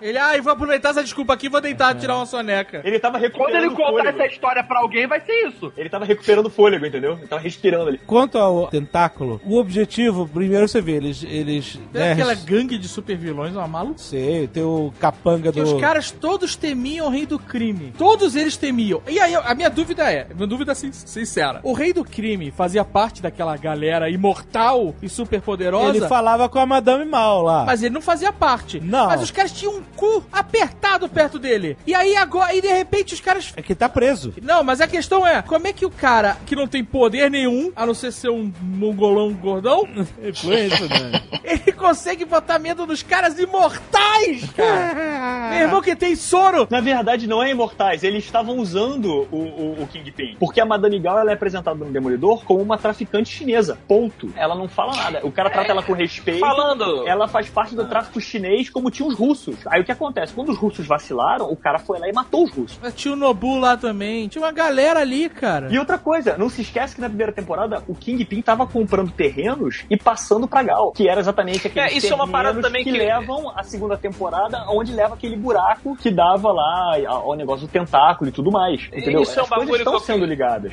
Uma coisa que eu queria entender do tentáculo lá. Ah, somos imortais. Eles são imortais porque eles não morrem de velhice a princípio. Aí, porra, beleza, os caras são. é- essa é a vibe. É, um, um dos caras era capanga do Escobar, pô, o Laquica. É, então, é eles são Cara, por os isso. espermas de, de dragão lá que eles pegam. Mas aí depois. Esperma de dragão, bolas, caralho, meu bolas do dragão. Que preço, que preço. Está na hora do seu banho, senhor. É, eu- é por isso que eles queriam trazer o dragão de volta. a velha cachoeira do dragão. É. The only thing keeping Manhattan from crumbling to a pile of dust is the four of you. Aí a Black Sky mata a Sigourney Weaver. Porra, então eles são imortais de longevidade só. Tipo elfos. Tomar Ma- a facada morre. Não, não, tem que decapitar. E mata ela cause of reasons, né? Porque. Because of... Se a Sigourney Weaver morreu pela Black Sky, a Black Sky pode matar uma alien rainha? Nossa, cara. Essa, não, Só, essa foi só uma cara. associação livre de, de franquias. Léo, não tira pro Rex passar vergonha. Você pode fazer melhor. Mas então é isso, você tem que decapitar, porque se não decapitar eles não morrem. Porque depois aquele cara, quando tá lutando com a estrutura de Kung Fu, porra, ela corta o cara no pescoço e ele conserta, que nem o Tenil. Então, a Que maluco foi que chato eles aquele usaram, cara, cara. Eles, eles tinham um. É um soro, ou uma coisa que eles extraíam, ou que tinha daquele de dragões. É, o esperma de dragão. Dava, O é, esperma de dragão. e ela gasta Tá. todo o que eles tinham pra reviver a Electra. Isso. Pior investimento ever. Exato, que Pior, merda. caralho. Se eu sou sócio dela, eu ia ficar. Tá. E da- foi então daí que surgiu o Bokak? Eita. Não tira, não tira, Léo. Não tira. Vamos deixar o Rex. só. Chega, eu não aguento mais. Vamos deixar o Rex passar vergonha no programa. Pô, Bokak de dragão, cara. Tomou um. Não, olha só, presta atenção. Ela fala assim: gastei o último esperma de dragão pra trazer a Burak Sky. E, e aí é isso aí. E aceitem. Eu sou a líder de vocês. Aqui todo mundo já tentou se matar, matar um outro, assassinar um outro um dia. Mas agora a gente tá unido nessa. Relação tóxica. Exato. E aí, você descobre que o que eles queriam. Vê se eu entendi, vê se eu entendi. Eles escavaram lá os fósseis de dragão porque eles queriam trazer os dragões de volta. É isso? Partunax, Pra, Partunax. de- pra depois conquistar o West. Mas como se ela gastou o último esperma de dragão na, na, na Black Sky? Pode Porque usar é, dentro do dragão. osso do dragão tem esperma. Então ela não gastou o último! Eles já tinham chegado lá, era só serrar o Não, osso! cara, ela gastou o último Eles porque eles não tinham na entrado série. na parada. Eles não, tinham eles- chegado lá. Ah, é a É especial do Iron o Fist. Imortal Punho de Ferro que abre. É verdade. Imortal Punho. Eles falam que quando eles saíram de Kanlan, eles levaram com eles a técnica pra serem imortais. E que isso chegou ao fim quando eles usaram tudo que ele restava na, na Black Sky. Agora, uma coisa que eles falam também é que pelo menos eles se mataram no processo. Então eles se matam e, se- e ressuscitam outro, porque dá Todos eles são Black Sky um pouco, assim, né? É, um pouco porque dessa dizem, parada. É, é, porque pelo que deu pra entender, eles se mataram pra tentar conquistar poder ao longo do- dos tempos e acabaram se usando isso pra trazer de volta. Pô, te É. matei dessa vez, hein? Vou pegar um pouquinho daquele soro te trazer de volta. A Madame Cal lá, a Madame Tal, ela tem o poder, né? Ela luta, ela dá um force push lá Ela deu tal. fast push, é. E o, o outro lá, o segurança do... do... O Laquica. Laquica. o Laquica também, né? Tem a lutinha dele lá e tal. Tem. E o outro maluco lá, é o Nobu? É o Nobu, não? O Nobudo também era um cara fodex aí. Ele era um dos caras, ele era um da, da cúpula, né, o Nobu. E tinha um outro novo Nobu, que o cara que, Que falava japonês. urso. É a história que vocês me recomendaram, inclusive. lá É, ela- é isso aí, isso aí, Nobu. Você vai comer Nobu? Já viu aquele show lá, né? Como é que era, né? Aquele show de Vai dragão. comer Nobu. show de dragão, por isso que o nego não gostou. É, tinha, tinha, tinha um Aí cara não, que falava tinha um outro japonês. japonês, o Nobu 2, não sei qual era o nome dele. Nobu 2. Que tava lá, lutou com um bebê urso e tava se achando foda. Matei esse bebê urso, é? que eu me Ah, não. que merda aquilo, Porra. cara. Onde o cara... É, onde, Tá deixa eu bom. te apresentar aqui, Brad Pitt. Cara, É. Então, mas é por isso que eles têm que ficar escondidos. O cara foi no, no, no zoológico no zoológico Central Park O cara foi lutar com o urso no Que merda, cara, que merda. Matou o ursinho Poo e ficou tirando onda. Caralho, o cara assistiu Lenda da Paixão e A, Sigourney Weaver, supostamente, ela luta pra caralho também, porque quando o cara vai lá oferecer pra ela um vinho lá, eu ah, vim combater você e tal, ela fala, ah, você veio me enfrentar sozinho? Eu falei, meu irmão, agora vai rolar um karatê de gente branca aí, velho. Não, Pois não, é. não rolou. Essa que é a minha pergunta. Qual era a parada dela? Não sei, eu queria saber o poder dela, exatamente. Que ela nunca usou nem com a Black Sky. Não. Não, ela a princípio era a lutadora mais foda da parada. Era advogada. O poder dela tava Ela era- advogado. Porque advogado é aquela raça filha da puta que não tem um cagaço foda. É, pelo que deu pra entender. Ela lutava mais que todos eles, é isso? Ela era a maior lutadora de todos. E aí ela precisava da Black Sky pra quê? A Black Sky era pra ser superior a todos eles. Então esse plano é uma merda. Este plano é uma merda. É uma merda, é uma Tava fadada da merda.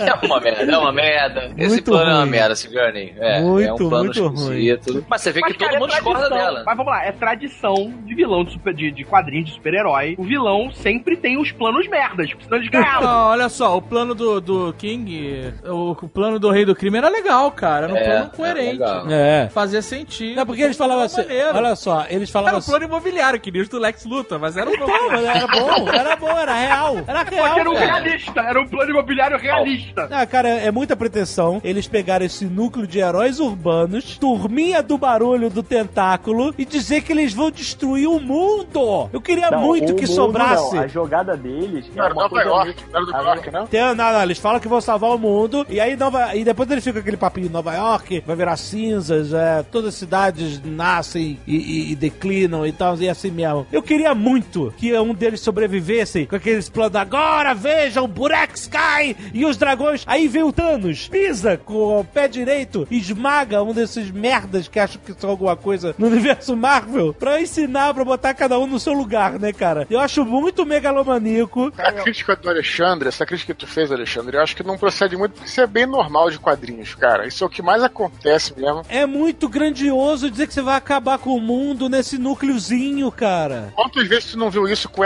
X-Force, por exemplo, cara, em quadrinho? Toda hora tu eu vê sei isso, que cara. vê, cara, mas é muito, é muito urbano, cara. Não, Os mas caras o que eu penso é assim, olha, o que eu penso é o seguinte, eu entendo que o quadrinho tem isso repetidas vezes, a cada ciclo de cinco anos acontecem as mesmas histórias, a gente sabe disso tudo. Mas a minha, a, a questão que eu levanto aqui, e ela pode simplesmente ser rebatida porque sim, acabou, mas a questão que eu levanto é, já que existe um investimento, já que existem roteiristas, já que, por que não fazer melhor do que esse ciclo boring É. de- entendeu? Porra, cara, por que não investir numa parada que, que seja, entendeu? Parece que é feito às pressas, sabe? Parece que o cara toma essa decisão Parece, depois. parece, parece. Porque assim, a história que estava sendo contada pro rei do crime, pro demolidor, era uma história. E aí essa história ficou completamente maluca no Defensores.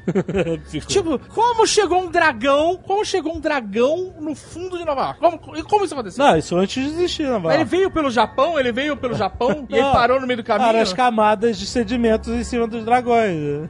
Aí mistura um pouco o conceito de magia da Marvel. Isso teria um pouco a ver com até com o que eles falam no Doutor Estranho. Existem portais que são levados aos reinos de magia. Tem um em Nova É. York. Então, é, entendeu? Então, tipo assim, existe isso, essa explicação se você usa o universo Marvel num todo. Agora, o conceito dos vilões é muito simples, é o mesmo do Hazal Ghul, destruir a cidade e reconstruir ela a serviço deles. Os caras não é sendo ricos isso, e poderosos, donos de empresa, como é a Sigourney Weaver no filme, no seriado, a ideia é destruir e reconstruir no comando deles. É ter o controle É. total. Então, mas assim, não é bobo isso, porque hoje em dia, assim, quando a gente é criança e a gente tá lendo uma, uma revista em quadrinho, a gente engole qualquer porcaria, entendeu? o cara escreve ali, ah, nossa, é o fim do mundo. Mas o essa série não é feita só pra criança, essa série é é feita pra adulto também. Tá aqui o nós, o bando de mongolão, discutindo, né, o sexo dos anjos. Mas a minha dúvida é, vamos pensar, os caras destroem Nova York, vamos supor, já conseguiram, destruíram Nova York, a, a Elétrico girando e destruiu Nova York inteira, que nem um peão. Assim, um demônio da Tasmânia, derruba todos os prédios de Nova York. O que que ia acontecer? Eles iam voltar pra Nova York depois que não existisse mais Nova York e eles sozinhos iam ser os donos? Tipo assim, não tem mais país? Não tem Donald Trump? Não tem... Eles não queriam voar. Exato, né? Eu tô perdido, eu queria que vocês me ajudassem a compreender a situação. O, o que, que eu estava gostando da construção da parada? A motivação dos vilões era: nós fomos exilados, nós nos exilamos mas a gente tá vendo que, ó, o nosso esperma de dragão tá acabando, a gente quer voltar. Pra voltar, a gente precisa da chave e a chave é o punho de ferro. Isso eu achei bacana. Pô, legal, tá, cria um conflito entre os próprios heróis, porque o cara quer impedir, eu nasci pra impedir, mas eu não posso impedir, porque se eu chegar pra impedir, eu sou a chave da parada que eu fui feito pra impedir. Então, achei legal, achei essa construção bacana e tal. Uma vez que eles consigam, então, abrir a porta e alcançar Kunlun através do portal, que é interdimensional, o dragão, eu entendi que o dragão não tava ali debaixo da terra. E ali é um, é um portal para Kunlun, foi o que eu entendi. Não sei se estou errado. Uma vez que eles conseguiram fazer os mineradores lá, opa, pega a parada aí, conseguimos o, o líquido do, do dragão, cara, vamos vo- voltar a ficar imortal. Aí eles vão destruir. Rolou esse papo deles destruírem Nova York? Ou era uma consequência de fazer aquele buracão e fechar o portal e aí vai explodir todo mundo? Pelo que deu a entender, é uma consequência. É, eu entendi que é uma consequência. Tanto que Mas a mulher fala assim, dá- ué, mas vocês vão mas um destruir. plot. aí ela fala assim, é uma consequência. A Gal Mas fala isso lá. é um erro no plat, porque da mesma forma que eles querem conquistar, pegar o... Não tira, Léo. Não não. O que, que foi que eu falei, cara? Não, É, isso tá muito vai, louco. vai, segue, Um erro, vai. um erro no plat. Tá cheirando Fala. whey, mano. não assim, da forma que eles queriam Se o Whey tá estragado aí, mano. Caraca, eu não ouvi, O cara. cara tá mais louco que o Marcos Seixas, né, mano. Não, cara. Louco de refri. Não, fala, fala o erro do Plat. Do plat, eu não falei do plat, gente. Não, não falou não. Não, cara, tô Não falou não. Pode deixar cara. que não falou não. Ó o bullying. Ó o bullying o que, eu correto. nem sei o que é do plat, cara. Fala, gente. vai. Fala qual é o erro do É? Da mesma forma que o plano era chegar até a estrutura onde tava a estrutura, abrir o portal que eles precisavam, e a consequência era destruir a cidade, eles também queriam destruir a cidade pra reconstruir a cidade. Então, tipo assim, não dá pra entender qual é o que, que eles querem afinal, entendeu? O plano É. dos vilões fica extremamente confuso. Ficou confuso. Olha só, vocês citaram o Ra's al Ghul, muito bem colocado. Já no- no- nos filmes do Batman, do Nolan, quando o Ra's al Ghul fala sobre a cidade, e ele conta que eles já fizeram isso diversas vezes, você fala, ah, eles têm uma ideologia. Quando a cidade alcança um nível de sujeira, de imoralidade, eles se sentem no direito de nivelar e tal. Aí você compra o barulho do cara que quer destruir a cidade. Aqui realmente ficou meio, pra quê, gente? Vocês têm já o esperma do dragão, vai pra casa, né? Coisa meio... E tem uma coisa também que não dá pra entender. Eles querem voltar pra Canlão por alguma razão. Cãolão. Mas Canlão, Canlão, caraca, é meu áudio, cara. Canlão. Cara, eles querem retornar Você tá botando duas doses de whey em vez de uma só? O que que tá acontecendo? e tá todo mundo morto, porque eles já conseguiram invadir a cidade e matar. Tá, é, tá todo mundo morto, exatamente. Se dá pra entender. Queimaram, né? não, se bem que, foram eles que eles falam assim, ó. Eu vou confessar uma coisa. Eu ainda não consegui entender o Plet dos Eu vilões. também não, eu também Eu não não. consegui entender qual era o objetivo deles. Também não. O problema é que cada um dos. Eram, eram, eram o quê? Sete? Eram quantos? Quantos eram os Cinco, né? lá? Eram Cinco cinco. dedos, Era só um é. cinco, eram cinco, né? Cinco dedos, na verdade. É Cinco isso, dedos na mão. é. Os cinco, cada um tinha uma parada diferente que eles queriam. Cada um Ah, tava querendo é. uma coisa Talvez. diferente. Tinha essa parada. Mas todos Tinha querem que imortalidade. foi o- é, tinha o cara que treinava a garota lá que ficou com o punho de ferro, que fazia aquela escola, tinha a Madame Gal, que queria o tráfico. Cada um daqueles cinco tinha um objetivo diferente. A única coisa que eles tinham em comum, queremos continuar imortais. Isso. O que é um bom motivo, né? Mas, mas não dá pra entender direito. A, a Sigourney Weaver é a dona de uma mega empresa que você entende, ela, ela, ela é super empresária, super rica, então isso aqui pode tudo, tem recursos e tal. Todos os executivos. Rapidão. Rex, você tá respirando que é um tarado no microfone. Desculpa, cara, que eu deitei no chão, eu deitei no chão e o Pony pulou. Não tira, Léo. Rolou viagem sólita aí de novo. Olha só. no- Aí eu não entendi, porque todos. Ela tá tendo uma reunião quando chega a galera lá na reunião. E aí todos os executivos dela são ninjas. Todos. Caraca, Normal. essa parte, irmão, caralho. Eu não entendi nada. Eu pensei, ué, ela é dona de empresa ou ela tava fazendo reunião? Essa com- parte eu quase parei, sério. Eu quase parei. Falei, eu só vou até o final porque a gente vai é que você gravar faz entrevista de emprego? Ah, formado MBA, É. PHD, formado, É muito escola de ninjas, contratado. Assim, Exato. é muito bobo. Se a história fosse melhor e tal, a gente até compra essa ideia idiota. Exato. Como a história no final é, é uma merda, isso, isso agrava. É, exato. Né? Eu tô aqui com o meu board. Não, aí isso eu entendi o contrário. Eu entendi que aquilo aí era uma, uma armadilha mesmo. É, era uma armadilha. Os executivos não, eram, eram ninjas. Mas aí os caras têm que estar de terno e gravado fingindo que estão tendo reunião. Ah, aí- cara, que que armadilha é essa? Faz o seguinte da armadilha: faz ele entrar numa sala escura com todo mundo com night vision. Por que não faz uma armadilha, todo mundo numa sala escura? E joga uma rede. É, e todo mundo de Night Vision. E ele entra e fecha a porta. Aí, a armadilha, todo mundo bota terno, os ninjas de terno, ninja de terno e gravata, é um custo. O cara foi na Vila Romana, comprou uma porrada de terno pros ninjas. E esses executivos ninjas, eu teria conseguido escapar. E aí, aí minha pergunta é, como é que é a logística disso? Porque assim, eles já estavam ali brincando de reunião quando ele chegou, ou quando ele chegou na portaria do prédio, avisaram, Eles, galera, galera, aí, tá aí, tá troca a roupa de ninja pela roupa Uma festa surpresa. Exato. Aí senta, senta na mesa. Senta na mesa, eu vou sentar aqui, vou falar, vou falar agora.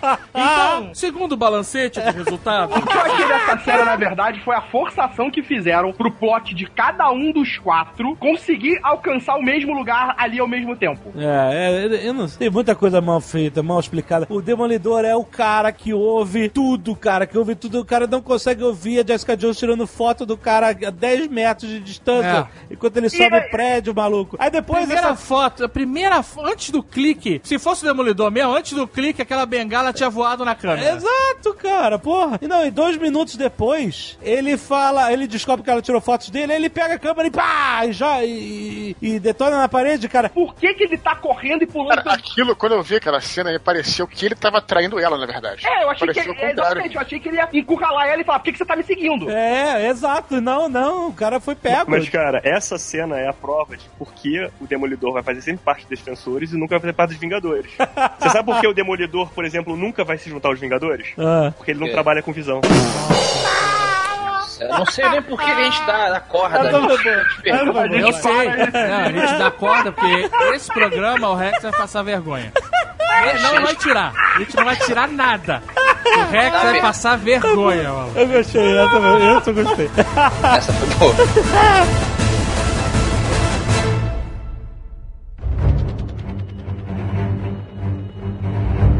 Cara, o último capítulo Calma, já estamos no último capítulo? foi? Não, Muita tem mais? É porque. Não, Tem toda aquela lá. pataquada de junta, vai comer, aí vem o inimigo Porra. pra buscar eles. Nossa, cara. Essa cena do. Estamos fugindo, entramos num restaurante e vamos ficar tranquilamente aqui, como se nada tivesse acontecido. De repente aparece o Stick e a porrada de ninja e eles se perguntam por quê? Exato. Stick que sem mão. Apaga a luz que ninguém vai ver a gente. Stick sem mão e todo mundo achar normal, cara. Ah, e o Chique veio sacaneando. Falei, ah, Olha, muito boa essa fortaleza que de vocês acontecido ali? Eu? Ah. Eu queria que o Punisher tivesse matado todo mundo. Exatamente. Que nem no, no, no- no Demolidor, que os caras estão no bar, os mafiosos começam a com tiro e não sobra ninguém. Ele matava os caras, aí sobrava só o Luke Cage, ele enfiava uma granada no cu dele e fazia ele explodir de dentro pra fora. Foi o que eu pensei no último capítulo, cara. Troca todos esses Todos paspalhos esses idiotas pelo, pelo, Punisher. pelo, pelo, exatamente, pelo O Punisher com uma motivação. É só isso que você precisa. Exatamente. Olha, você bota o Punisher naquele buraco lá, buraco do dragão, na, na do dragão, bota o Punisher com um caco de vidro e um macacão de presídio. Ele faz mais estragos que o Faz, defensor. faz, muito mais. E ela dá 40 estocadas na cara da Electra, né, aquela, aquele estilete de, de, sabe qual é? de, de presídio, feito de Sim. colher, feito de colher de... Filé de plástico. Porra, cara. Que palhaçada, E velho. se você parar pra pensar, Jessica Jones, teoricamente, é um personagem extremamente forte e fraco ao mesmo tempo, porque ela tem força, já mostrou ali que parece que ela consegue ser mais forte que até o, o Luke Cage. Não. tá? Ela é mais forte que o Luke Cage. Não, pelo verdade, que ela mostra é no mais seriado é, que ela consegue Ela pegar só um cabo não de é elevador, é. indestrutível. Só, só que ela não é indestrutível, ou seja, de que adianta você ter super força, né, e voar como ela mostra, e não ter nenhuma resistência física, porque toda vez que ela vai tomar um Ela tiro, é o Luke série? Não, ela ela diz... Vai, Rex, mas eu não tô entendendo, porque é praticamente você. Você é é super forte, mas não tem resistência física nenhuma. Não, mas olha só, eu não vou eu, eu não vou entrar. Não, o eu quero dizer é o seguinte: ela, como super size que voa, é super forte, mas não, não aguenta porrada. Mas então, pra mim, essa é a parada mais girada de todo super-herói. Se o super-herói é o super-homem, que só tem um, um ponto fraco, dois, né? A mãe e.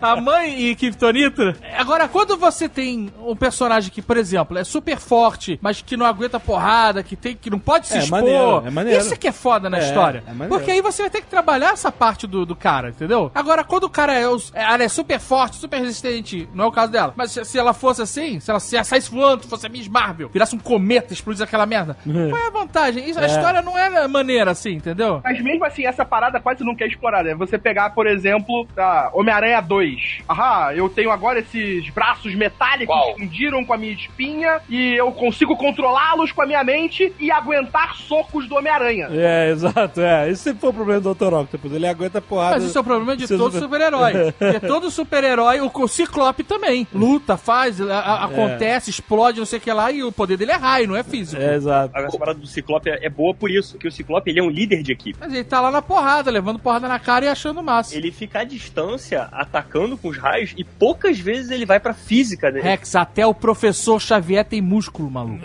Não, mas isso aí, o nome disso se chama Anos 90, anos né? 90, anatomia humana pra fazer super-herói, cara. Não dá. Um professor Eu Xavier acho tem que a perna sarada, meu irmão. O cara é paraplégico. É, exato, é. Eu lembro. Seria impossível. Essa questão da Jessica Jones realmente é, é problemática, porque você, ao não definir exatamente o alcance dos poderes e principalmente as fraquezas do personagem, você, enquanto telespectador, também fica meio perdido. E o roteirista também. Mas, ô, mas, Afonso, isso é o maneiro da Jessica Jones nos quadrinhos, porque quando você começa a ler, você não sabe o que, que ela tem. Você não sabe se ela voa, você não sabe se ela é super. Você vai descobrindo através da série dos arcos, né? O maneiro. Mas aqui você acha que se não. Não, então, mas o problema é o seguinte: isso se torna um plot device, um elemento de descoberta do personagem. Puta, eu não sabia que ela fazia isso, que maneiro e tal. No- nos quadrinhos tem uma hora que ela toma um tiro e aí de repente ela levanta. Aí você, opa, ela aguenta tiro, entendeu? Mas isso ficou muito perdido na série, entendeu? É, Exato. exato. Eu tô fazendo um pouco isso com aquela policial, né, do, do Luke Ah, Cage, né? Knight. Ah, que tem, sugere que tem algum poder, mas não, não- ainda não ficou claro o que, que, que seria. Não, na verdade a Misty Knight nos quadrinhos ela não tem poder nenhum. Ela só tem um braço biônico. Que vai ganhar agora. Já exatamente. ganhou, já tem imagem dela com o braço biônico. Ah, já tem.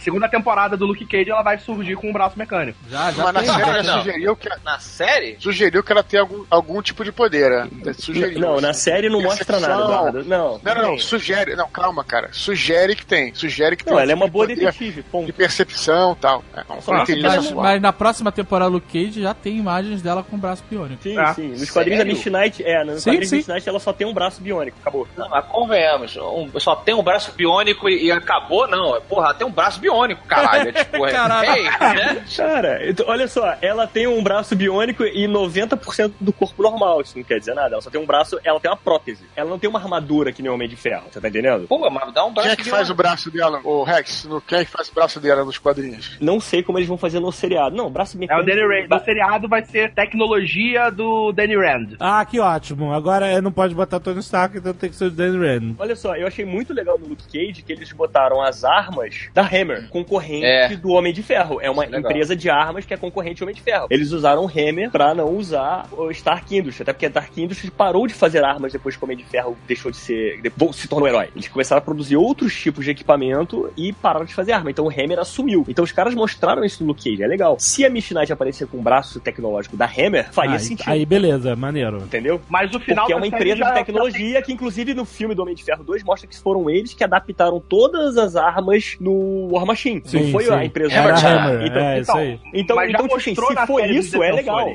Já mostrou na série dos ser o. Danny Rand. O Danny Rand é o seguinte, né? Ele é uma multinacional de tudo, né? Tem tecnologia, é tipo um Bruce Wayne. Wayne, né? É, É, uma, Wayne é o Rand Enterprises. Tech. É o Rand Tech. É o, é Batman merda, é o Batman merda. É o Batman Nutella. É o Batman Nutella, é o cara que pra investigar ele pede pra secretária descobrir na empresa qual é a empresa que é chamada The Hands. Né? Tem uma empresa fantasma Procura chamada no The Google. Hands aí. Procura no Google, por favor. The only thing keeping Manhattan from crumbling to a pile of dust is the four of you. O que eu quero saber é o seguinte: tem uma hora no seriado que eles juntam todos os, os coadjuvantes da delegacia. É Eles falam, a verdade. gente tem que botar coadjuvantes aqui nessa história de algum jeito. Vamos botar todos eles na delegacia, porque, sim, cause of reasons. Né? Porque eles vão estar, entre aspas, mais seguros aqui na delegacia. É. E aí o Fog, que tá maneiro na série, inclusive, o cabelo melhorou pra caralho. Que emagreceu, Ele né? ficou É, rico, deu uma- ele ficou- ele é. virou advogado de empresa grande. É, deu uma. Deram, deu, ó, chamaram na chincha. Ficou contratado aqui, ó. Tem que usar a academia da, da- da- do escritório. tem que cortar esse cabelo. Chega esse negócio de ficar tomando chopp aguado. Não existe advogado feio, né? Existe advogado mal remunerado. O cara virou advogato. Mas aí o cara chega pro Matt Murdock e fala assim: Seu filho da puta, você tá maluco? Tá se metendo com esses caras, se esses caras descobrem que você é o demolidor, caralho, É. vai ser uma merda, vai fuder pra mim, vai fuder pra todos os seus casos. Toca o terror no cara, né? O cara É. fica tristinho e tal. Aí ele vai, sai, aí ele volta e fala assim: Olha aqui, a sua roupa de herói. Né, ele fala, olha, cuidado aí que a tua vida de Matt Murdock você tá se unindo com a sua vida Caraca, de não faz sentido nenhum. Toma aqui teu Porque, assim, uniforme, isso aí. A partir do momento que eles fogem com o Matt Murdock e depois o Demolidor aparece, está na cara que ele é o Demolidor.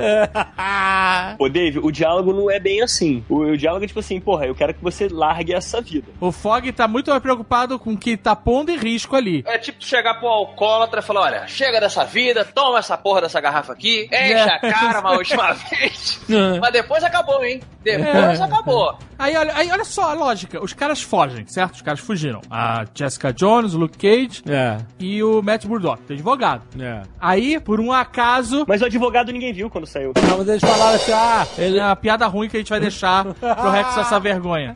Aí, tá, ele- ele- eles levaram o cara como refém. Vamos fingir que todo mundo acreditou nessa história. Aham, beleza. Aí, do nada, o refém desaparece e aparece o Demolidor junto com eles. Ah, mas ele tava fechado no prédio lá, né? Ah, cara. É, é isso que é, isso que É a muito desculpa. bobo, cara. É. Botou o uniforme e morreu. Você não é mais outra pessoa que você era. Ninguém te reconhece. Tirou o óculos, você é outra É pessoa. o, é, é o ide- é Secret Identity. Ninguém descobre. Então, eu entendo o que você tá falando nos quadrinhos. Mas a gente não tá falando que a série é muito mais. tenta trazer muito mais pra realidade, bababá, mas aí é só até onde convém, pô. Você que tá trazendo pra realidade, traz verdade, né? Eu acho que eles tiveram uma chance foda no Punho de Ferro de botar ele com o uniforme. Aquela cena lá na temporada do Punho de Ferro que o cara mostra o vídeo. Ah, esse aqui foi o Punho de Ferro em 1920 defendendo o mato, não sei o quê. E o cara tava com o uniforme. Porra, não ia ser foda se tivesse esse uniforme lá na base. Não, o uniforme é ridículo. Não, mas aparece a máscara, entendeu? Pelo menos a Ia ser máscara, legal se né? essa máscara Ele, tivesse ele lá. pelo menos tem que usar cara uma máscara, porque senão, É. pô. Pegasse aquilo. É o Danny deu- Rand, caralho. Facilitar pros du dublês, né? Vamos facilitar pros dublês, bota uma máscara. Exato. Fica mais fácil que essa peruquinha aí. Esse peruca de Calvin Peixoto Louro. É. The only thing keeping Manhattan from crumbling to a pile of dust Mas olha só, no último episódio, quando eles descem lá no buraco, finalmente, eu quero apontar algumas coisas. Primeiro, o chroma key inacreditável de Chapolin. Quando a Jessica Jones vai entrar na... Se vocês quiserem ver essa cena de novo, quando a Jessica Jones vai entrar no elevador, nossa, mãe do céu! Ela... Porra, cara, é, é inacreditável. É Chapolin pra caralho. É muito... Sabe qual é o nome disso? Acabou o orçamento. É muito... Acabou pra caralho ali, cara. Os caras- Acabou o orçamento. O que, que a gente Não, faz? Faz total. tudo no verde. É, e aí o que acontece? Os caras vão fazer o confronto final aqui, né, no buraco, pra todo mundo saber o que, que é, né? E aí todo mundo né, se encontra aqui. Só que aí o que acontece? O Chegamos acesso, o questão. acesso ao covil dos vilões, do caralho, a parada mais, mais segura do, do- dos vilões, é um elevador que desce 2 centímetros por minuto. É tão ridículo, 30 andares pra baixo. Ou seja, os vilões estão lá escavando os dragões. eh, Tá, tereré, com o Danny Rand. Aí de repente, Então, o que? No Danny Rain? com o Danny Rand. Estão punhetando o dragão, Não, é isso? não. É um trabalho difícil, mas alguém tem que fazer. Todo mundo, todo, todo mundo do tentáculo, inclusive os ninjas, todo mundo desceu de elevador, porque o único jeito que eles falaram era de elevador. Não, eles jogaram aquela bolinha de fumaça Sim, no é. chão e apareceram lá embaixo. Ou seja, O Luke Cage podia ter pulado, ia ser foda. ele... Pois é. Um cometa. Pois é, cara. Ou seja, o elevador terminou lá embaixo, porque todo mundo desceu. Em algum momento que eles apertaram o botão daquele elevador, o elevador lá começou a subir. E os caras lá embaixo assim, ih, alguém chamou o elevador.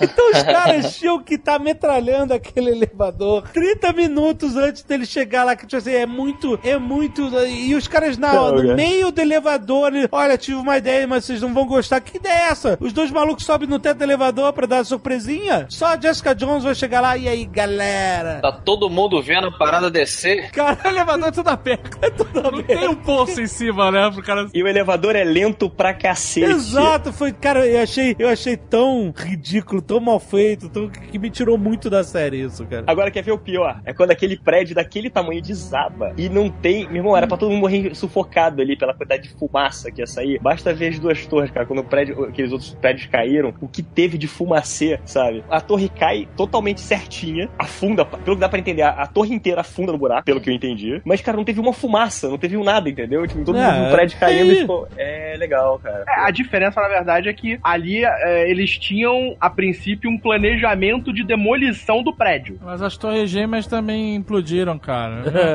É planejamento de demolição? Um bando de maluco correndo botando explosivo onde acha que deve? Não, eles tinham os planos. Que o cara tinha aquele. Tá, não, beleza, tá combinado. A próximo prédio que foi implodido no Rio de Janeiro, eu vou arranjar os planos, eu vou arranjar o explosivo, vou dar na mão de vocês. e vocês vão implodir o prédio. Vamos ver se vai dar certo. Porra, gente, não é assim, né? E não é botar na- no lado da pilastra. O único que ia conseguir explodir esse prédio com precisão era o Demolidor. Hum, tô sentindo uma piada mal desenvolvida aí, hein? É, tô sentindo a vergonha crescendo. A piada é isso, Demolidor. Nossa, essa foi boa! Essa foi boa! Essa funcionou! Funcionou que Realmente, ninguém viu. Passou ligeira. É porque ninguém viu. Ah, Ninguém viu chegando. Mas olha só, aí, beleza, aí começa aquela luta. E ó, eu tava. eu não aguentava mais. Eu não aguentava mais, não aguentava mais. É, é demais, é, é pra nada. É, exato, aí a câmera fica rodando, mostrando cada um A lutando. gente já viu isso. Aí para, aí As para. lutas do Demolidor são melhores, dá pra dar São melhores, exatamente. são melhores. Aí para, e aí eu tava vendo esse capítulo no computador, né? Com várias janelas abertas e tal. E aí quando Aí co- também. Aí começa Ah, de novo. dedica. Aí começa de novo, eu tava vendo hoje pra gente poder gravar essa porra. Aí depois, aí reclama, aí vão falar, ó, Jovem Nerd não viu direito. é que- Não, eu vi direito. pô. Mas o que aconteceu? Quando começa a segunda. Assistiu a série direito, mano, e tá aqui criticando? Cara, eu juro por Deus, quando começa a segunda. Cara, juro por Deus, calma, eles viam. Quando começa a segunda parte da luta. Quem juramente, quem juramente. e que começa um hip hop nada a ver com o clima da parada, eu juro pra vocês, eu achava que eu tinha aberto outra janela sem querer e tava tocando em outra Eu também não janela. entendi aquele o propósito daquele hip hop, cara. De onde é que vinha? Caraca, foi muito mal feito, cara. Eu cheguei a pensar que era uma coisa da própria cena, sei lá, um. um, um O que? Um ninja de com radinho? Não, sei lá, um aparelho de som Um que tava. ninja que- com boombox. O toque, lá, o toque do celular. O toque do celular do Danny Rand. Foi realmente sem. Aí sem- começou a Black Exploitation. Então, eu, eu posso explicar rapidamente o que, que é isso. Por que ali? A identidade da série foi toda feita nessa pegada hip hop. Defenders pichados. Não, era com rock and roll, cara, Não, Nirvana. identidade visual. Puta merda. E aí eles trouxeram isso nessa cena. Ficou uma merda inacreditável. Caraca, eu achava que era outra janela de tão out of place que o negócio tava, cara. Muito, muito terrível, muito terrível. A Electra, tem uma hora que a Electra, ela bate em todo mundo, todo mundo tá caído, e aí ela dá uma estrela. Sem necessidade nenhuma, ela dá uma estrela porque ela lembrou que no colégio ela sabia da estrela. Caralho, cara, é muito mal feito. Ela deu uma estrela ninja. É. o Rex tá melhorando, hein, gente? Cara, tá esquentando. He's beginning to believe. É muito ruim, cara. Essa, essa cena. Essa, a, a, a, a elétrica, ela é, é muito ruim, cara. Aquelas cenas que ela tá lá no escritório, aí a mulher fala, essa é a nossa sala de armas, escolha o que você achar melhor. Aí ela fica olhando Aí ela fica olhando toda hora. saio. Ah, nossa, cara. Cara, me chama de puta, dá na minha cara, né, meu? É isso que tá fazendo, né? Tá me chamando de burro, né, cara? A, a Eletra é a única personagem que é grega, treinada por japoneses e tem cara de mexicana. Então, tipo assim. não- Mas quando criança ela era japonesa. Mas olha só, você. Só, só uma dúvida. Quando ela matou a, a Sigourney Weaver, por que, que os caras imediatamente falaram assim: Sky, você é a nossa líder? Porque, teoricamente, todo mundo ouviu falar um dia que a Sigourney Weaver era foda porque ela matou um alien. Sim. We heard you. Ela veio Kill another dragon. We heard you kill a dragon. Cara, Caralho, eu, eu- quase que eu pensei quando ela tomar aquela saiada nas costas, ia mostrar aquela pontinha na barriga, assim, sabe? E a morte do Stick, cara? Eu falei, caralho, assim, como? Ficou parado no chão esperando. Nossa, foi muito triste. É uma Esquisito. vergonha, cara, porque o Stick é um dos porradeiros mais fodas que tem no, no universo do Demolidor. O senhor Z deve ter dado. Deve ter implodido. É que ele não deve ter visto. Ele não viu isso, nem fudeu. ter implodido. Implodido. Teria entrado, o corpo entrado todo pelos olhos.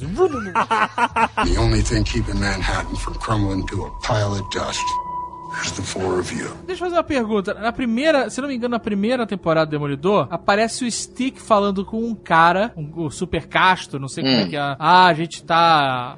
Ele falou uma coisa, eu não lembro exatamente o que ele fala, mas ele tinha um líder que se reportava. Hum, Cadê é, esses caras? verdade, eles falam que todo mundo Ah, morreu, né? verdade. ele É, ali ele menciona. fala que todo mundo morreu. Cara, que eles botaram o Liu Kang lá na sala preta, o Stick se reportando Sim. pro cara pra nada E depois. aí eu, eu, eu fiquei sem saber se isso tinha aparecido no Iron Fist Por exemplo. Mas se você sonhou, né? sonhei. Será que eu sonhei com isso quando eu tava vendo o Demolidor? Não, cara, é tem exatamente essa isso. O Eles Demolidor. coisas que não foram exploradas. Então, mas é quando ele falou assim, ah, os castos todos morreram, eu falei, puta, perdi isso. Teve alguma, sei lá, do Iron Fist mostrou os castos morrendo. Mas não mostrou, né? A cena final do Iron Fist é ele chegando com a garota e descobrindo que Kunlun foi invadida. Aí acaba o Iron Fist. Entendeu? E tem isso. E outra coisa, é o... esse plot provavelmente deve mostrar no Demolidor. Porque toda essa pegada do tentáculo e como realmente o tentáculo é, é mostrado na série do Demolidor. São aqueles orientais que não tem batimento cardíaco, que ele não consegue ouvir, sabe? Que ele ouve pelo barulho das espadas. O Demolidor mostrou muito bem o tentáculo como os ninjas assassinos. E o Punho de Ferro mostrou uns ninjas como adolescentes revoltados, é, adotados, abandonados de Nova York, que são implantados na cidade em pontos estratégicos para servir, é, sabe, a comunidade ninja. Você chega lá na Rex faculdade acabou de ofender toda uma galera agora. Não, adotados porque são, são pessoas com crianças de rua que, que ele. Ok, tá melhorando. Agora melhorou. Agora você consertou tudo. agora sim. Agora tu ofendeu o Eles resto. colocam como um dos dedos do tentáculo. Aquele cara fazia aquilo. A Madame Gal fazia outra coisa. O cara lá do. Isso também me irrita pra caralho. O nome em português da, o nome em português da parada, em tentáculo, mudaram a mão. Aí, ah, porque os dedos do tentáculo. Gente, biologia, gente. Porra, É porque caralho. é a tradução dos quadrinhos, eles não quiseram mudar e tal. Era só não ter botado Deu dedos. certinho mesmo, né? Era só ter falado os tentáculos. É, não sei, cara. As ventosas dos tentáculos. Eu acho que no acho que no Demolidor a Netflix chegou traduzindo como mão, a galera reclamou e eles mudaram pra tradução dos quadrinhos. Ai, caralho, chega de ouvir fã, né, gente? É pelo que eu me lembro. fazer, Vamos fazer esse barco andar, caralho. É, seria muito melhor ter traduzido como mão. É, Ai, pois é. pu- purismo também, mão, a idiota. Pois é, a mão. Não tem o clã do pé na, na Tartaruga Ninja? Tem o Foot Clan, né? exatamente, da Tartaruga Ninja. É, bota na mão, pô. Então, agora como é que vai ser conhecido o clã da mão, né? Vai ser Maneta, porque morreu todos os, os integrantes do grupo. Ah, acabou e o fi- é, e o, fi- e Agora final dos defensores. E o final dos defensores é o, é o Matt Murdock na porra de um monastério, sei lá, um. É, é referência aos quadrinhos, Não, que né? monastério? É na, na igreja, né? É uma igreja, ok, pô, não, não bota o cara no hospital. Não, é referência aos quadrinhos, não é referência aos quadrinhos, isso? É, ali ele vai Python. encontrar a mãe dele. Não, tá parecendo um Monty Python isso, quando o Galahad encontra lá o cálice, e aí tem aquelas freiras loucas por sexo, sabe? Oh, pega os castigos! Você, Rex, é muito maluco.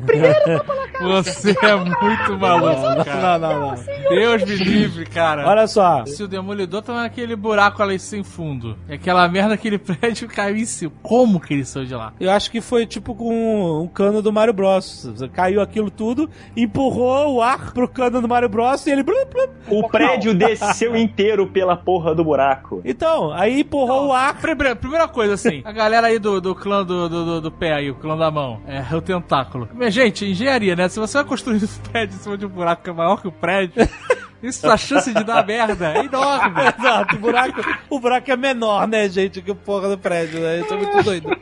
Porra, não, eles Eu- diminuíram o buraco, porque no Demolidor, quando mostra o buraco no final da segunda temporada, é uma coisa colossal, cara. É uma coisa que o Demolidor não consegue nem definir a expansão do negócio. Não, que expansão, que expansão. Ele não consegue definir o fundo, a profundidade. Tudo, tudo, ele não consegue definir, é muito grande, ele fala que é uma coisa colossal, entendeu? Não, é muito grande a gente tá vendo na nossa frente, caralho, o buraco. Não, Não, profundidade. Ele joga. que eu tô não vi o Acho que, buraco. ele, acho que ele joga alguma coisa, uma moeda, alguma coisa assim, uma Ele pedra, consegue- sei lá. é, ele então- Não, isso aí você tá confundindo com o rápido do menino dourado, Ed Me deu o popopopopunhal. Ele joga a moedinha. Vou jogar a moedinha aqui e vai fazer um barulhinho ali embaixo. Aí ele termina, não tem fundo aqui! Eu vou te falar que quando eu vi esse prédio explodindo, é, isso eu achei uma coisa ruim da série, que eu tinha certeza que ele não tinha morrido. Certeza, assim. Sim, todo que é- mundo, porque tem, a- É, vai ter a terceira temporada, Sim, cara. mas isso, isso então, isso foi uma construção ruim na minha concepção, porque era pra você realmente ficar aguardando que tivesse acontecido alguma coisa. Se você não tem medo que o personagem morra em nenhuma situação, eu não sei se a, a- a coisa se capturou tão bem. Isso é uma crítica que eu faço, que Que eu vi isso aí bastante, assim. Aí depois, quando apareceu ele, ele, ele acordado, eu falei, pô, caído, assim. É, Meu medo é realmente que ninguém morre. Eu queria que morresse.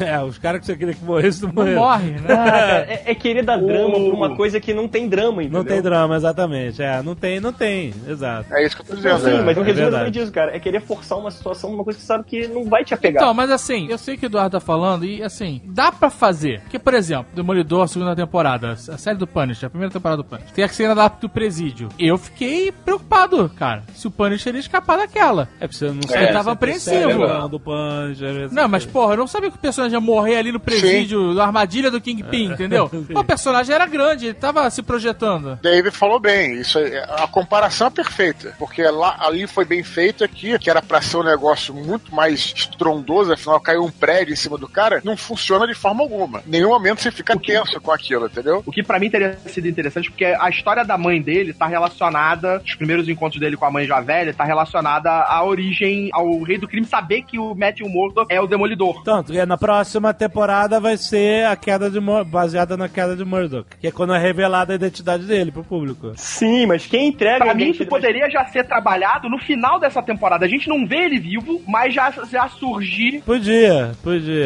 é, podia. Quem entrega a identidade do Murdoch pro Kingpin é a Paige, é a, é a Ruivinha. Que ela, é- ela, até, ela até dá um. Ruivinha. um- a Quem é a Ruiva. Ruiva a, na- na a, Ah, ruivão, meu irmão. Ruivão, A mulher é Ruivão, a, a Ruiva é avião. A Ruiva Alicia. Eu acho que ele é loura, mas... Ela é loura, cara, você tá maluco? Ela é- Pra mim ela é ruiva. Ela é loura Barbie. Ela tem uns traços. É Strawberry Blonde que chama. Strawberry Blonde, olha aí.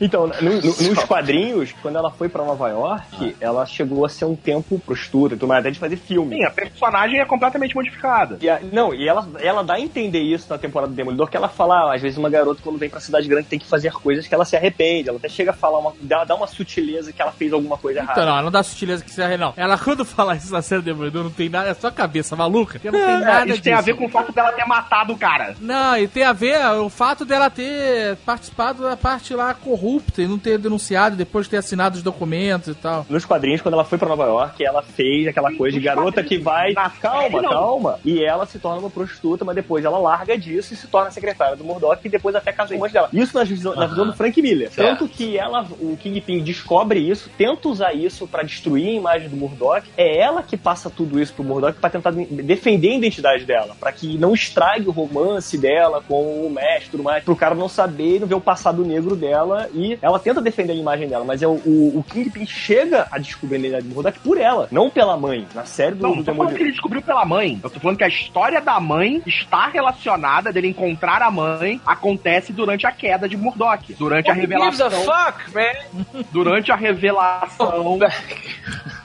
do Demolidor. Não que a mãe é que revela a identidade dele. Olha, o que importa é o seguinte: eu sou o imortal Homem de Ferro. Homem de Ferro não, Homem de Ferro. Deixa, deixa, Léo.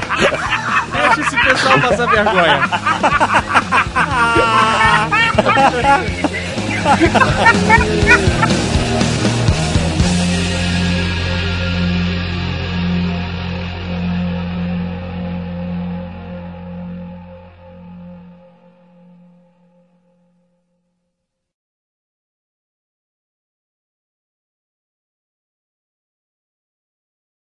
Alguém tem aqui. Era uma vez. esqueceu como é que começa o Nerdcast, né? Tá Ah, é, Não, não, manda ver, manda ver. Caralho. Intimidade, intimidade é uma merda mesmo.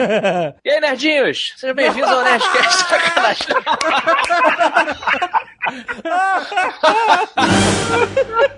Este Nerdcast foi editado por Radiofobia, podcast e multimídia.